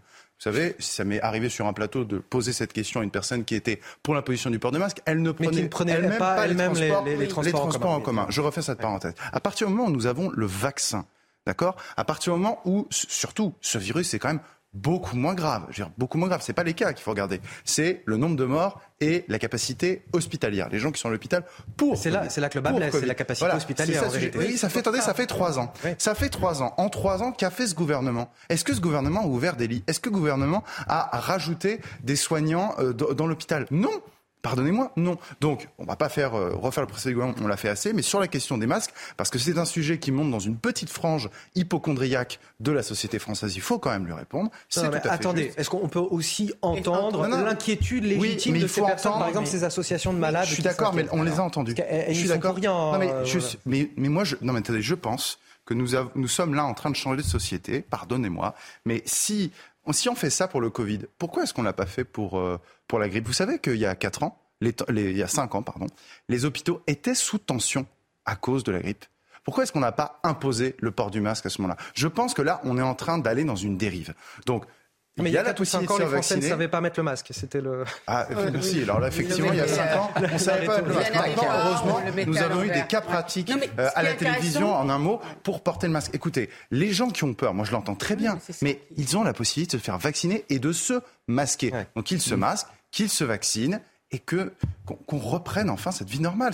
Ça, c'est anxiogène. Hein. Ce que nous avons là, c'est anxiogène. On, continue le tour de table. Euh, on doit effectivement être solidaire de ces personnes et imposer à nouveau le, port du masque de ces personnes fragiles dans notre société. Ou inversement, est-ce qu'on n'est pas déjà contraint aujourd'hui dans beaucoup de domaines de notre vie? Est-ce qu'on n'a pas déjà été suffisamment aussi contraint par la crise sanitaire? Est-ce qu'on peut éviter cela? Est-ce qu'on peut aussi attendre de l'État qu'il gère la situation dans les hôpitaux plutôt que de nous renvoyer la balle en quelque sorte? Mais c'est ça, c'est-à-dire que, alors, je rejoins en partie Pierre Gentier. Moi, je prends les transports en commun et a priori, ça ne me choquerait pas qu'on l'impose. Mais la question, c'est pourquoi?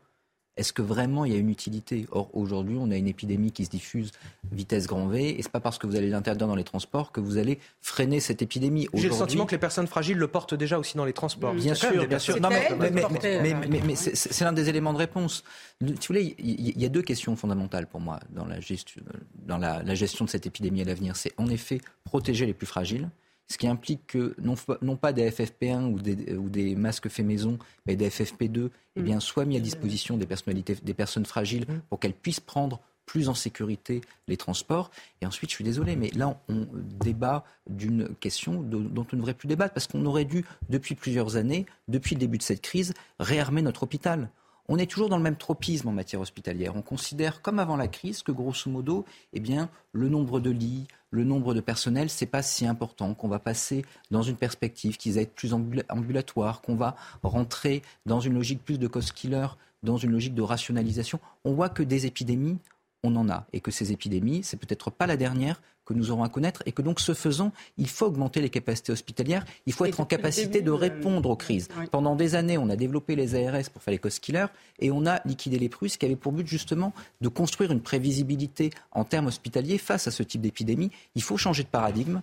Les pouvoirs publics n'ont pas changé de paradigme en la matière et donc du coup, on se retrouve face au même problème à préconiser les mêmes solutions qui devaient être des solutions d'urgence et qui sont, et là je rejoins Pierre, devenues des solutions structurelles. On a environ 15% des, lits qui sont euh, fermés. Euh, Naïma Mfadel et, Raphaël Steinville, je voudrais vous faire réagir à, cette image aussi euh, qu'on a vue. C'est le chef de l'État dans la Vienne, Emmanuel Macron, qui qui hier portait le masque, finalement, euh, comme une partie du gouvernement. Là, on voit le, ministre de, la Santé qui l'accompagne, si je ne me trompe pas, parce qu'il est masqué. Voilà, c'était bien lui sur l'image. Sur, sur je voudrais qu'on écoute Emmanuel Macron, justement, sur ce port du masque et sur la crise sanitaire.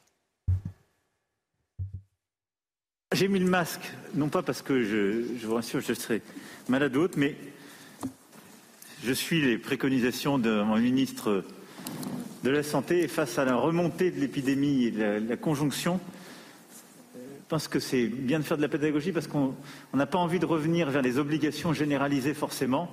Et donc c'est aussi une manière de, de, reprendre des habitudes basées sur euh, le volontariat et l'esprit de responsabilité. Voilà pédagogie ou infantilisation en fait, euh, Voilà, c'est infantilisation. Enfin, moi, je, je, je, vais faire un aveu. Je, je, peux plus de ce discours. Il faut arrêter. On sait très bien que le Covid euh, a posé la question euh, de, la, de l'hôpital, de la crise que vit l'hôpital depuis des années et des manquements et encore une fois des politiques successives qui n'ont pas répondu aux, aux besoins des personnels soignants. Et quand vous interrogez euh, des médecins notamment, ils vous le disent. Hein, on a mis en place effectivement, comme disait Benjamin, les ARS pour anticiper, pour prévenir, pour être à l'écoute des médecins et qui n'ont absolument pas été à l'écoute. Et moi-même, pour avoir eu l'occasion de travailler avec une ARS quand j'étais adjointe chargée de la santé, je peux vous dire que vraiment c'est incroyable de voir l'état de, non-écoute de ces ARS.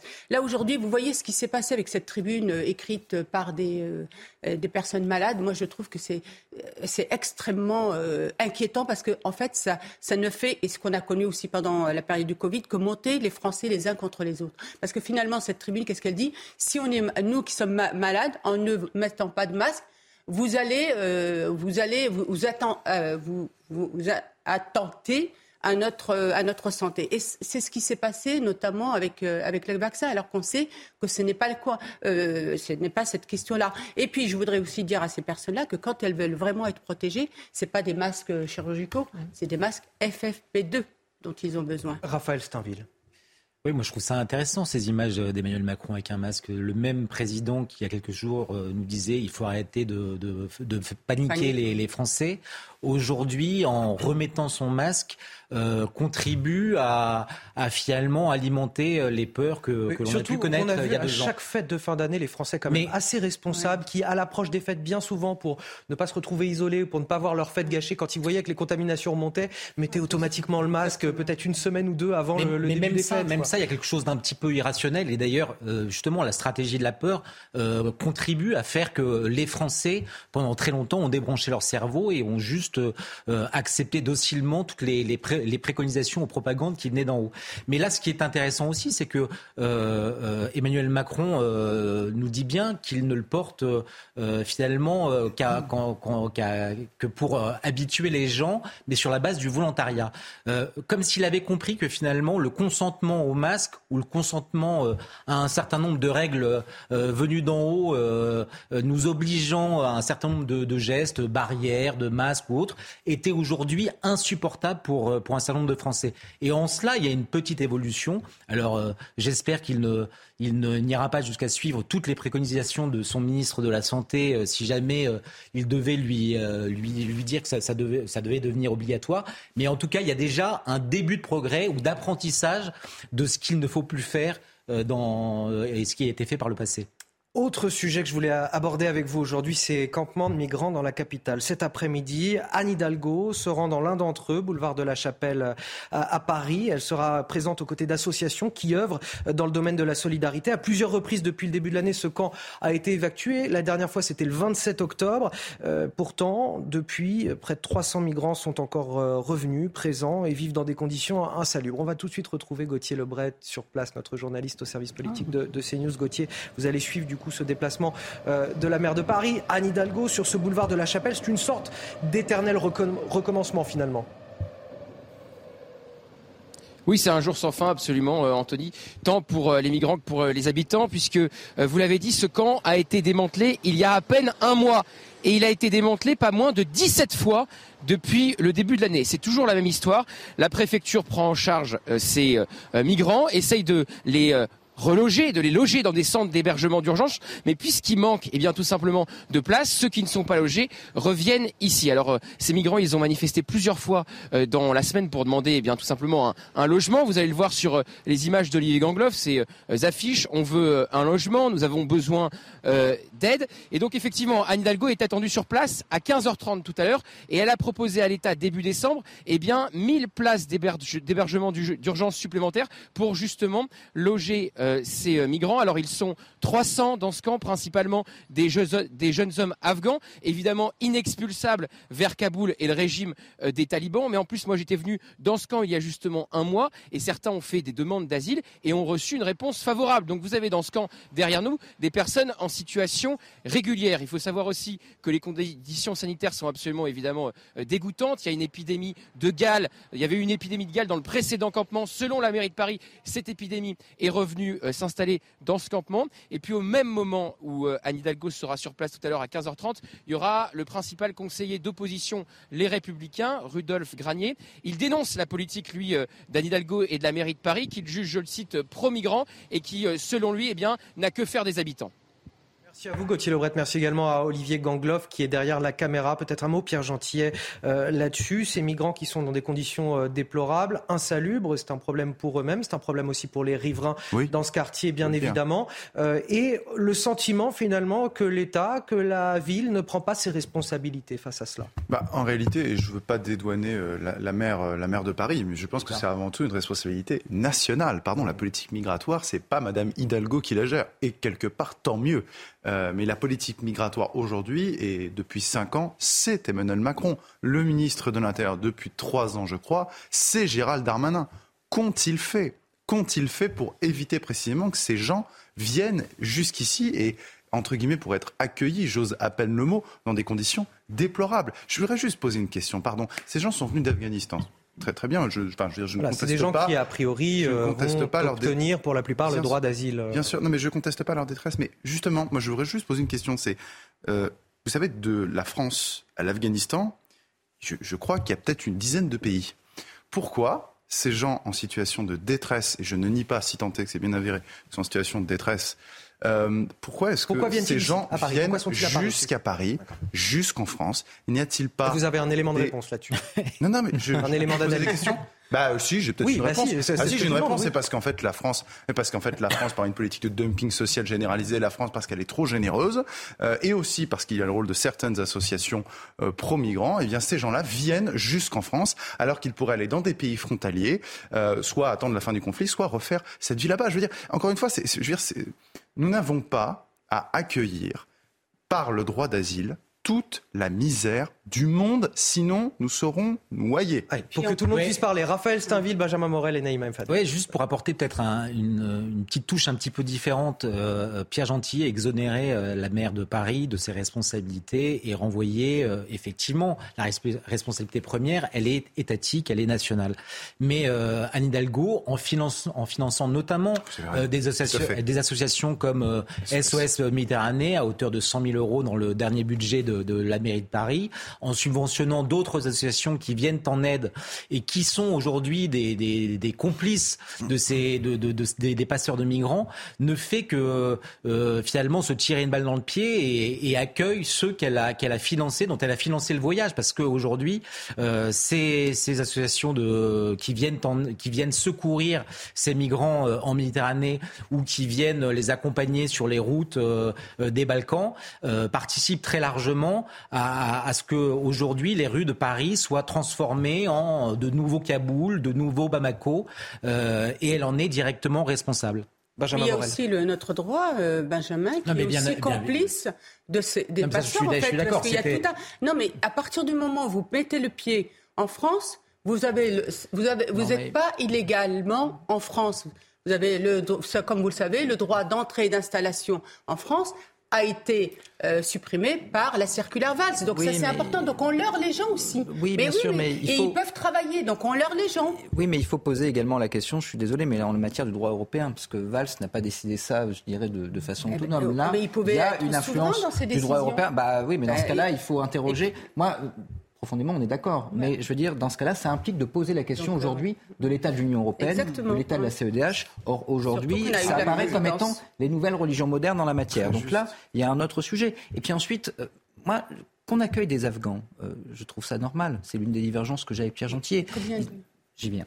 Mais euh, le problème, c'est qu'il n'y a plus de place dans les hébergements d'urgence. Pourquoi? Bah, Parce que sur les autres aspects, on a une politique d'immigration totalement dérégulée et inefficace. Si jamais on exécutait les OQTF, si jamais on avait des frontières qui n'étaient pas des passoires. si on renvoyait chez eux ceux qui devaient être renvoyés chez eux, on aurait plus de place pour eh accueillir les autres. Les gens qui sont réellement éligibles au droit d'asile, et je rappelle que c'est une tradition que nous devons garder par ailleurs, il y a également des traités internationaux qui le régissent, eh bien, nous pourrions les accueillir dans de bonnes conditions.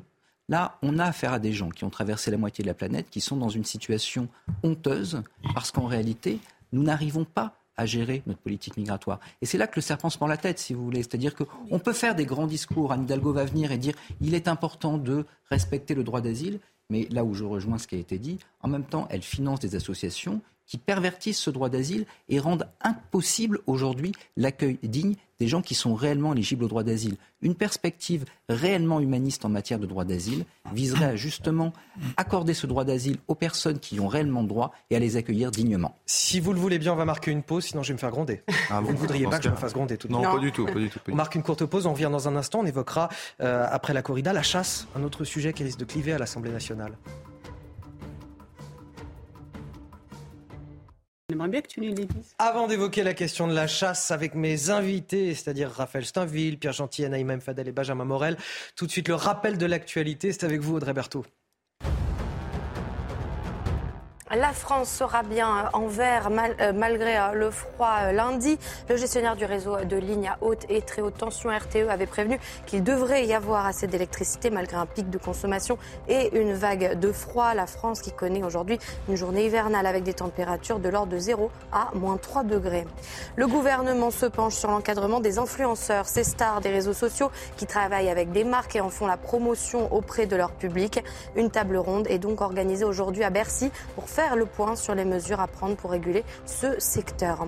Enfin, la fête des Lumières à Lyon depuis hier soir et jusqu'à dimanche. Vous pouvez admirer ces belles lumières. La mairie a misé sur des éclairages LED peu énergivores. 2 millions de visiteurs sont attendus. Une tradition du 19e siècle en l'honneur de la Vierge Marie. Voilà un autre euh, sujet qui risque de cliver à l'Assemblée euh, nationale. Après la corrida, les députés écologistes ont déposé un, texte visant à abolir la chasse les week-ends, jours fériés et pendant les vacances scolaires. Un texte qui vise également à, l'abolition de la chasse à cours, la chasse à enclos et plus largement les chasses dites euh, traditionnelles.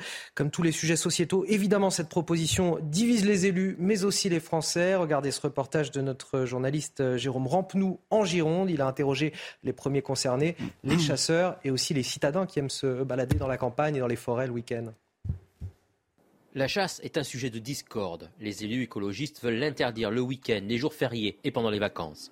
En Gironde, terre de chasseurs, même les Bordelais plutôt citadins s'interrogent sur la pertinence de cette loi. Effectivement, ça m'embête euh, souvent de ne pas pouvoir aller me promener en fait avec mes animaux parce que justement j'ai peur de me faire tirer dessus. J'ai peur que ma chienne soit prise pour un autre animal. Mais à la fois, euh, il y a une surpopulation d'animaux et les chasseurs nous aident quand même pas mal. Je suis un petit chercheur de champignons et, euh, enfin, le fait qu'il y ait de la chasse, bon ben voilà, on change de bois et puis, et puis ça marche très bien. Dans le Médoc, Marcel chasse depuis 30 ans. Et face à la prolifération d'animaux, il ne voit pas bien comment les réguler en ne chassant que la semaine. Il faut quand même penser qu'il y a des gens qui travaillent. Et puis si on est trois pour faire une battue la semaine, ce n'est pas, ce n'est pas suffisant. Donc il vaut mieux faire le, le week-end où tout le monde ne travaille pas et où les gens peuvent venir. Les règles sont très strictes pendant la chasse. Tout est mis en place pour assurer au maximum la sécurité et prévenir d'éventuels promeneurs. Le panotage au bord des routes, c'est une chose, mais également tout à chacun de se renseigner sur le territoire, s'il est privé ou public. Sur les forêts domaniales, il y a de quoi aller se promener. Et puis pour le reste des territoires, on partage l'espace en étant évidemment vigilants les uns aux autres. Le nombre d'accidents de chasse a fortement diminué en 20 ans. Un peu moins de 200 recensés cette année, avec quand même 8 décès contre 31 en 2003. On l'entend quand même dans ce reportage, même pour les citadins qui veulent une meilleure régulation, je vais y arriver. Pour certains d'entre eux, ce texte va quand même trop loin.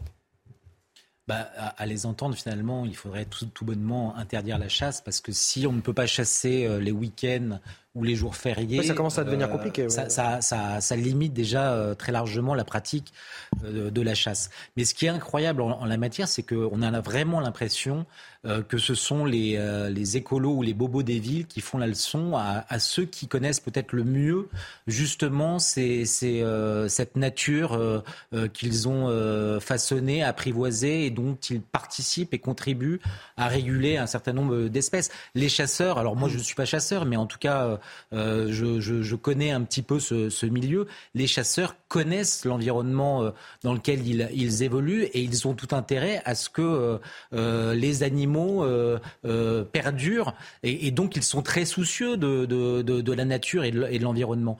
Euh, en revanche, les, leçons de, des écolos qui voudraient toujours plus d'interdictions, très nettement, ça devient insupportable. Pierre Gentier. C'est-à-dire que j'ai l'impression que, j'en reviens encore au sujet d'avant, mais j'ai l'impression que la seule chose qu'on sait faire en France, c'est interdire. et, et, encore une fois, j'ai envie de vous dire, entre ne pas aimer une pratique et vouloir l'interdire, euh, c'est deux choses tout à fait différentes. Les écologistes peuvent là, supporter... Là, on est bien d'accord, on parle des week-ends, des vacances. Oui, non, mais on comprend. Non, mais attendez, on va pas se mentir. Déjà, un, je vous rappelle que bon, les week-ends, les chasseurs, ils travaillent aussi. Hein, c'est pas que leur euh, métier chasseur strict, euh, stricto sensu. Je pense qu'il n'y a pas beaucoup de gens. C'est un hobby. Donc ce hobby, vous savez, euh, comme beaucoup de gens, je pense qu'ils nous regardent, on les exerce plutôt en week-end le hobby. Donc on voit un peu aussi la tendance générale. La tendance générale derrière cette proposition, c'est à terme d'interdire la chasse. Écoutez, ces gens n'aiment pas la chasse, c'est entendu, mais écoutez, pour une fois qu'ils tolèrent la différence. Hein, c'est eux qui nous parlent le plus de tolérance. Et bien justement, cette tolérance, ils devraient l'appliquer à l'égard de traditions françaises. Vous voyez, moi, par exemple, je ne suis pas chasseur, mais je comprends euh, tout à fait les gens qui chassent. Je comprends même aussi euh, l'utilité, hein, tout simplement, aussi pour, euh, pour une question d'éviter de, de, la surpopulation d'une certaine espèce dans, dans, la faune, par exemple. Et malgré tout, est-ce qu'il faut une forme de régulation bah, alors, ou pas? Alors, non, mais, mais c'est déjà régulé. Attendez, vous rigolez. Il y a déjà un droit de la chasse, un droit de la chasse qui est codifié. Euh, qui fait l'objet d'un certain nombre de dispositions. Euh, les, on, ne chasse pas comme ça, pardonnez-moi. Euh, toute l'année. c'est voilà, déjà c'est effectivement pas toute l'année. Mhm. je vous le répète, c'est réglementé. les chasseurs sont des professionnels. Donc, euh, et en plus, en plus, puisque le sujet qui avançait, c'est la question des accidents, euh, il ne cesse de décroître. Et ce qu'on ne dit pas, ce qu'on ne dit pas, c'est qu'il y a beaucoup aussi d'accidents entre les chasseurs eux-mêmes. Dans les euh, ces 95 accidents de chasse sur la saison 2021-2022, sur donc la saison, c'est 95 et il y en a une, une, partie importante, je crois, ce sont des chasseurs eux-mêmes. D'accord, c'est pas juste les riverains qui se promènent. Alors il y en a, ça arrive et c'est tragique. C'est tragique, mais alors à ce moment-là, excusez-moi, mais on, peut, on peut prolonger l'intervention, euh, l'interdiction aussi, pourquoi pas à ce moment-là, la voiture. Hein, euh, la, voiture fait des morts, on pourrait interdire aussi la voiture. Le vrai sujet, c'est le professionnalisme, et il se renforce de plus en plus, en témoigne euh, la baisse des accidents au fil des années. On a le droit de tout interdire, sauf les migrants. enfin, je n'aurais pas fait le parallèle. non, si vous voulez, pourquoi est-ce qu'on régule? On régule parce qu'il y a un intérêt général. Et cet intérêt général, c'est notamment la survie des espèces et la régulation des espèces. Donc que l'on régule, c'est normal, c'est nécessaire, parce que si vous laissez les chasseurs chasser comme ils le veulent, vous avez des espèces qui risquent de disparaître ou d'être en danger. Pourquoi est-ce qu'on régule également Pour éviter les accidents. Et là, en effet, il peut y avoir une réflexion notamment sur les périmètres qui ne peut pas réellement relever d'une proposition de loi au niveau national, mais qui devrait notamment être envisagée par les préfets au niveau préfectoral. Aujourd'hui, il y a des choses qui ont été faites. On pourrait permettre au préfet d'avoir plus d'autonomie en la matière. Très bien. Si vous interdisez de manière absolue et générale, vous n'êtes plus dans la régulation, vous n'êtes plus dans la recherche de l'intérêt général. Vous êtes dans quelque chose qui relève de l'idéologie.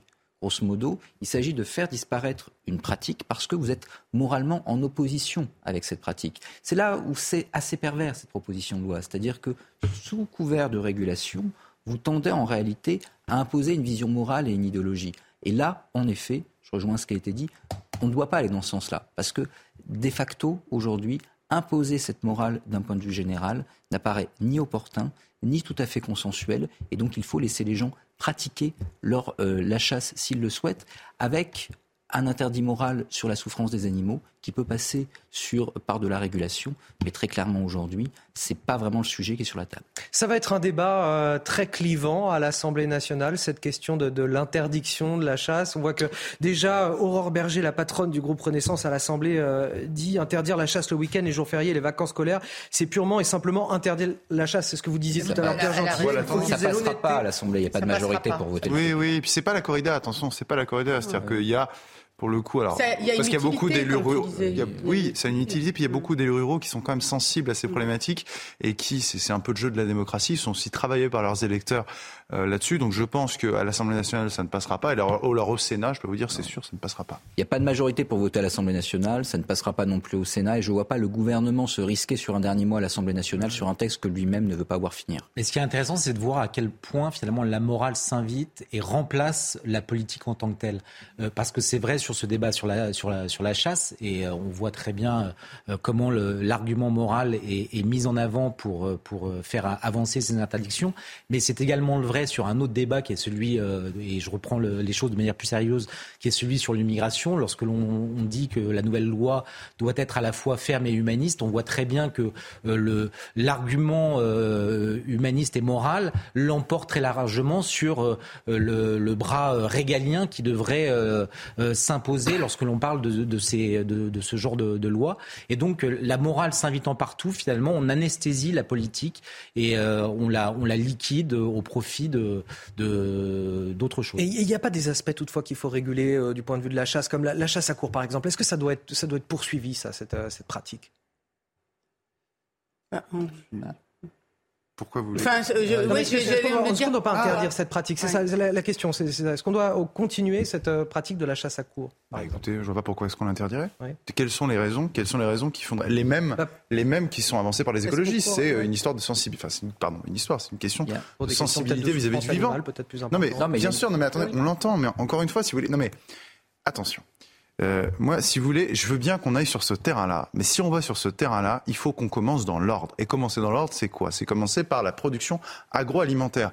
Là, là, je vais vous dire une chose. Là, on aurait du consensus à créer. Vous voyez, par exemple, sur les élevages de porcs, de 20 000 porcs en Bretagne, qui sont dans des cages, qui ne voient pas la lumière du jour, euh, et qui sont produits et abattus dans des conditions indignes. Euh, c'est le, le, revers, effectivement, de, de l'agro-industriel, de l'économie agro-industrielle dans laquelle nous sommes depuis des décennies. Là, là, on pourrait s'attaquer à ça. Oui, on pourrait s'attaquer aux poules euh, qui, euh, qui vivent dans une, une, toute petite cagette et qui, pareil, ne voient pas la lumière du jour. Ça, on pourrait s'y attaquer. Et là-dessus, je pense qu'il y aurait une majorité. Mais si on s'attaque à ça, là, on va dans le dur du dur. Non, mais on, s'attaque à des symboles en réalité, parce que ces symboles, je rejoins ce qui a été dit, il est facile de s'y attaquer. Parce que si jamais vous vous intéressez à l'élevage euh, intensif, ben, en réalité, la question qui se pose, c'est notre consommation de viande et derrière la production de viande et le prix la viande. Là, évidemment, vous avez euh, des millions de consommateurs qui vont être contre vous. Les chasseurs, entre guillemets, même si en effet ils ont une influence électorale non négligeable, même si en règle générale on la surestime dans le sud-ouest, ne vont pas représenter une catégorie qui va poser problème aux écolos. Donc là, très clairement, aujourd'hui, vous avez des écologistes qui choisissent leur combat. C'est souvent pas les bons combats en matière de souffrance animale. Mais ce qui est intéressant, c'est que c'est les écolos actuellement qui nous imposent leur calendrier. Vous avez vu avec toutes les, les, questions. non, mais c'est intéressant. Et souvent, les écolos, et je rejoins ce que disait Pierre, ça me fait toujours penser, vous savez, au rat des champs et au rat des villes. Et le rat des villes, en fait, qui impose au rat des, rat des champs sa politique. Et c'est exactement ça. C'est-à-dire le, le, le, milieu rural, il a ses propres traditions, sa propre culture. Il, il est en lien euh, finalement avec la nature. Et les écolos viennent lui dire non, vous ne devez pas faire ceci, vous ne devez pas faire cela. Vous avez tout à fait raison, on peut parler des éoliennes aussi. C'est-à-dire qu'on a, on a en réalité des urbains, des bobos urbains qui veulent enlaidir, et ça va continuer, nos paysages ruraux d'éoliennes qui sont, je le dis, mais une monstruosité, un crime contre notre paysage. Euh, pour, euh, pour leur, euh, pour, leur idéologie. Vous dites aujourd'hui il y a une déconnexion entre ceux qui font ces propositions de loi et la réalité du terrain et les gens qui vivent au quotidien sur ces territoires. Mais quand vous subissent, il y a ceux qui décident, et mm. c'est encore plus flagrant ici, entre les, pardon, je leur dis effectivement, les bobos des centres-villes ah et les gens qui, qui excusez-moi, qui vivent comme ça dans la ruralité depuis des décennies, parfois depuis des siècles, et, qui n'ont pas envie pour, pour, là, pour des raisons démocratiques, euh, de, de, changer leur mode de vie historique. Voilà. Alors attention, comme ça. qui décide C'est-à-dire que là, on parle d'une proposition de loi, donc elle est encore très très loin d'être votée. Et, et si vous regardez, ce sera ouais, mais si vous regardez la géographie du vote écologiste, c'est en effet assez paradoxal. C'est un vote d'urbain. C'est-à-dire que regardez les villes qui sont tombées dans les mains de LV lors des dernières municipales. C'est Lyon, c'est Bordeaux, c'était Strasbourg. La nature clairement pas des petits pas Europe Écologie Les Verts. En cette journée euh, nationale de la laïcité, je voudrais qu'on revienne euh, sur ce, ce, sondage, cette étude enquête IFOP alarmante au sein de l'éducation euh, nationale, avec un constat sans appel. La, la France des profs qui a peur, les, les, les profs qui ont peur quand il s'agit de, voilà, de sanctionner une expression du fait religieux à l'école, alors qu'elle est interdite de fait, que les, les, élèves ne peuvent pas venir avec des tenues religieuses ou, ou contester un enseignement du fait de leur, du fait de leur religion. Anthony. Alors, vous, vous dites, vous oui, dites l'uniforme et rapidement dès la rentrée prochaine. Comme ça, on n'a plus à discuter sur la longueur de la jupe ou du camis ou je ne sais pas quoi. Et encore une fois, ils utilisent le camis et la abaya qui sont en réalité des vêtements traditionnels, mais qu'ils qualifient aujourd'hui de qu'ils transforme en, en habit euh, religieux. Je suis d'accord avec Naïma parce qu'en réalité, il y a des failles juridiques. Et même si vous comblez cette faille juridique-là, ils en trouveront une autre. Mm. C'est en réalité assez intelligent parce qu'on a affaire à des vêtements traditionnels. Donc du coup, vous ne pouvez pas réellement les interdire. Mm. Juridiquement, c'est très compliqué. Vous allez dire abus de l'état de droit, etc. Mais justement, ils sont très doués en la matière. L'uniforme, c'est-à-dire l'absence d'interdiction, mais au contraire l'obligation, est probablement à ce stade-là la seule façon de s'en sortir. Je veux vous faire écouter Didier Lemaire, professeur de philosophie, lui-même défenseur de la laïcité, qui a dû être exfiltré de son état établissement à Trappes parce qu'il était lui-même menacé. Selon lui, on parle de l'expression du fait religieux euh, dans, dans, les écoles. Il faudrait davantage nommer la chose. Pour lui, c'est l'islam politique qui fait de l'entrisme au sein des établissements pour affaiblir nos principes républicains. On l'écoute. Il faut parler ici non pas d'un signe euh, religieux ou de l'expression du fait religieux à l'école, mais, d'une expression en réalité politique, d'une attaque contre, euh, contre contre nos principes républicains, contre la nation. Euh, ce sont ces signes de, séparatisme, de sécession aujourd'hui qui sont euh, présents euh, à l'école et que les enseignants seuls ne peuvent pas faire reculer. Ce sentiment accablant du corps enseignant, c'est que voilà, les trois quarts d'entre eux estiment que l'éducation nationale n'a pas tiré les conséquences de l'assassinat de Samuel Paty il y a deux ans. Euh, oui, vous avez raison. Et euh, pour euh, prolonger cette discussion, moi, j'entends très bien qu'on veuille euh, essayer de trouver des solutions. Et l'uniforme peut être une solution, mais ce n'est qu'une solution euh, ponctuelle à un problème qui est beaucoup plus vaste. Et je pense que les propos de ce professeur de philosophie le montrent. C'est-à-dire qu'on est face à une offensive de l'islamisme parce que les les, les islamistes aujourd'hui en France, les parents de ces enfants euh, euh, islamisés, euh, aujourd'hui se sentent suffisamment en nombre, euh, nombreux pour pouvoir euh, porter euh, une offensive sur, sur l'école. Alors, donc, la, la, la tenue, l'uniforme, l'uniforme c'est une partie de la réponse, parce que derrière, il y a ces contestations d'enseignement qui sont toujours plus importantes. Qu'est-ce qu'on fait de ces cours d'histoire géographique qui sont contestés, de ces cours de, de sciences et vie de la Terre Mais qui le sont problème, Anthony, c'est que quand vous avez des réactions comme ça, l'enseignant, il se tait ou il n'ose pas.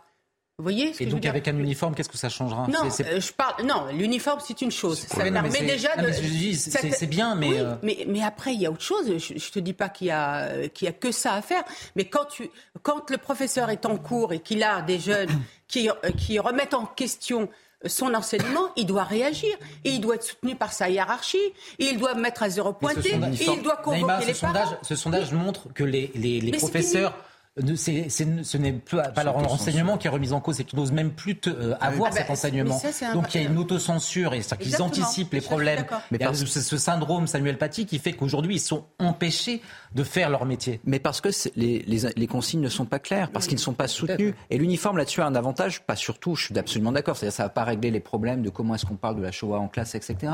Mais malgré tout, l'uniforme permet là-dessus une absence d'ambiguïté. Or, le problème actuellement, c'est l'ambiguïté. Qu'est-ce que c'est? Est-ce que vraiment je ne vais pas rentrer dans une logique de stigmatisation? Est-ce que moi-même, je ne suis pas attentatoire à la liberté de l'élève, etc. Si je le condamne, et l'élève va me dire, mais si, attendez, là, c'est pas la laïcité, regardez-moi. Et donc, ce faisant, avec une règle objective, claire, relativement facile à faire respecter, vous assurez l'enseignant et vous lui donnez le sentiment qu'il va pouvoir être soutenu. Ça règle une partie des problèmes concernant l'habillement, mais je suis absolument d'accord, les problèmes concernant l'habillement ne sont qu'une petite face d'un problème plus large. Pierre Gentil, un, un, mot court pour finir. Oui, alors un mot court, effectivement, et je pense que ça fera la synthèse, c'est-à-dire que l'uniforme peut être une solution pour des cas particuliers, enfin des cas particuliers en l'occurrence par bah, exemple le phénomène de, de l'abaya notamment et les stratégies de contournement, d'autant que c'est une proposition qui peut faire consensus. Hein. Je rappelle qu'il va y avoir, euh, en tout cas il y a une, proposition, de loi à l'Assemblée nationale euh, qui va arriver dans le, au courant du premier trimestre, euh, premier semestre pardon, 2023. Donc on va voir si elle est adoptée. Je pense qu'elle peut faire consensus à gauche comme à droite. Maintenant, ça ne réglera pas le problème de fond. Pourquoi est-ce que les professeurs s'autocensurent? Pour deux raisons. Un, le manque de soutien de la hiérarchie. Et là, il faut s'interroger pourquoi. Et deuxièmement aussi, parce qu'il y a un communautarisme islamique de plus en plus important, de plus en plus pressurisant, et il faut en identifier les causes. Voilà. Allez, on va finir euh, sur quelque chose d'un petit peu plus doux euh, quand même, le souvenir de Johnny Hallyday. Ah, c'est quand même quelque chose d'agréable Alors, je ne chanterai pas de chanson, je vous préviens. Euh, en revanche, on va rejoindre Régine Delfour en, l'église de la Madeleine à Paris, puisqu'en ce moment, un hommage est rendu évidemment à Johnny Hallyday, qui est décédé, vous le savez, il y a, il cinq ans. C'était un moment de fête, on a entendu de la musique tout à l'heure. C'est aussi un, moment intense de recueillement pour ses Stéphane Régine. Oui, euh, bonjour Anthony. Oui, c'était un moment de fête, puisque c'est, vous l'avez dit, il y a cinq ans, euh, c'est ici à la Madeleine, donc l'hommage s'est déroulé euh, pour Johnny. C'était important pour les fans de venir se recueillir tous les ans pour son anniversaire. Il y a eu pendant deux heures des chansons et puis une messe religieuse. Alors je suis avec Francine. Francine, c'est une Desperados, hein, une donc qui fait partie des bikers que Johnny avait créé dans son club. Une Desperados All Lady, c'est-à-dire que vous pilotez aussi une, une Harley, parce que pour être Desperados, en fait, il faut avoir une Harley. Il y a aussi Jean-Claude qui est aussi un Desperados. Et euh, ceux qui n'ont pas des Desperados sont en fait les Amigos. Euh, Francine, alors pourquoi c'était important pour vous d'être ici aujourd'hui? Euh, c'était important parce que ça fait cinq ans que Johnny est décédé. Et bon, pour nous, c'est une, une, date très douloureuse, déjà. Et tous les ans, de toute façon, on est là. Euh, pour, euh, et surtout pour perpétrer sa mémoire, euh, pour être en communion bah, avec lui, là où ça a été sa, son, sa dernière demeure, surtout.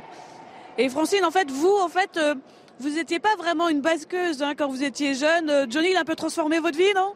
Oui, tout à fait, tout à fait. C'est grâce à mon mari euh, qui, bon, euh, lui, il avait 16 ans et moi 19 ans à l'époque, et qui m'a emmené à son premier, au premier concert de Johnny en 1976 au Palais des Sports. Et je suis tombée amoureuse devant lui. Et là, je, je ne voyais plus mon futur mari, mais je voyais plutôt Johnny. Johnny, c'était là, c'était vraiment tout pour moi. Et depuis, ben, on est allé à tous ces concerts euh, plusieurs fois. Et bon, la, preuve, on est Desperados maintenant, c'est parce qu'on aime le club, euh, on aime son club, on aime le club de Johnny. Merci beaucoup Francine et merci aussi Jean-Claude d'avoir été là. Donc euh, vous l'avez vu, euh, euh, Anthony, beaucoup de fans. Là c'est la fin, ça, ça tire à sa fin, mais en fait les Desperados vont se réunir dans un café près de la gare de Lyon, près de Bercy, et puis d'autres fans vont se réunir ce soir à côté de l'Olympia. Merci euh, Régine, merci également à Jean-Laurent Costantini qui est derrière la, caméra. C'est touchant quand même de voir euh, comment les, voilà comment Johnny et les chansons de Johnny ont jalonné des, vies familiales, euh, se sont construites aussi autour de, ces chansons-là. voilà, c'était pour finir cette émission en, douceur avec le souvenir de Johnny Hallyday et ces témoignages touchants de, de ses fans qui se sont réunis aujourd'hui en l'église de la Madeleine. Vous restez avec nous sur CNews, vous aurez le plaisir dans quelques minutes de retrouver Clélie Mathias pour la belle équipe. Restez avec nous, l'info continue sur CNews.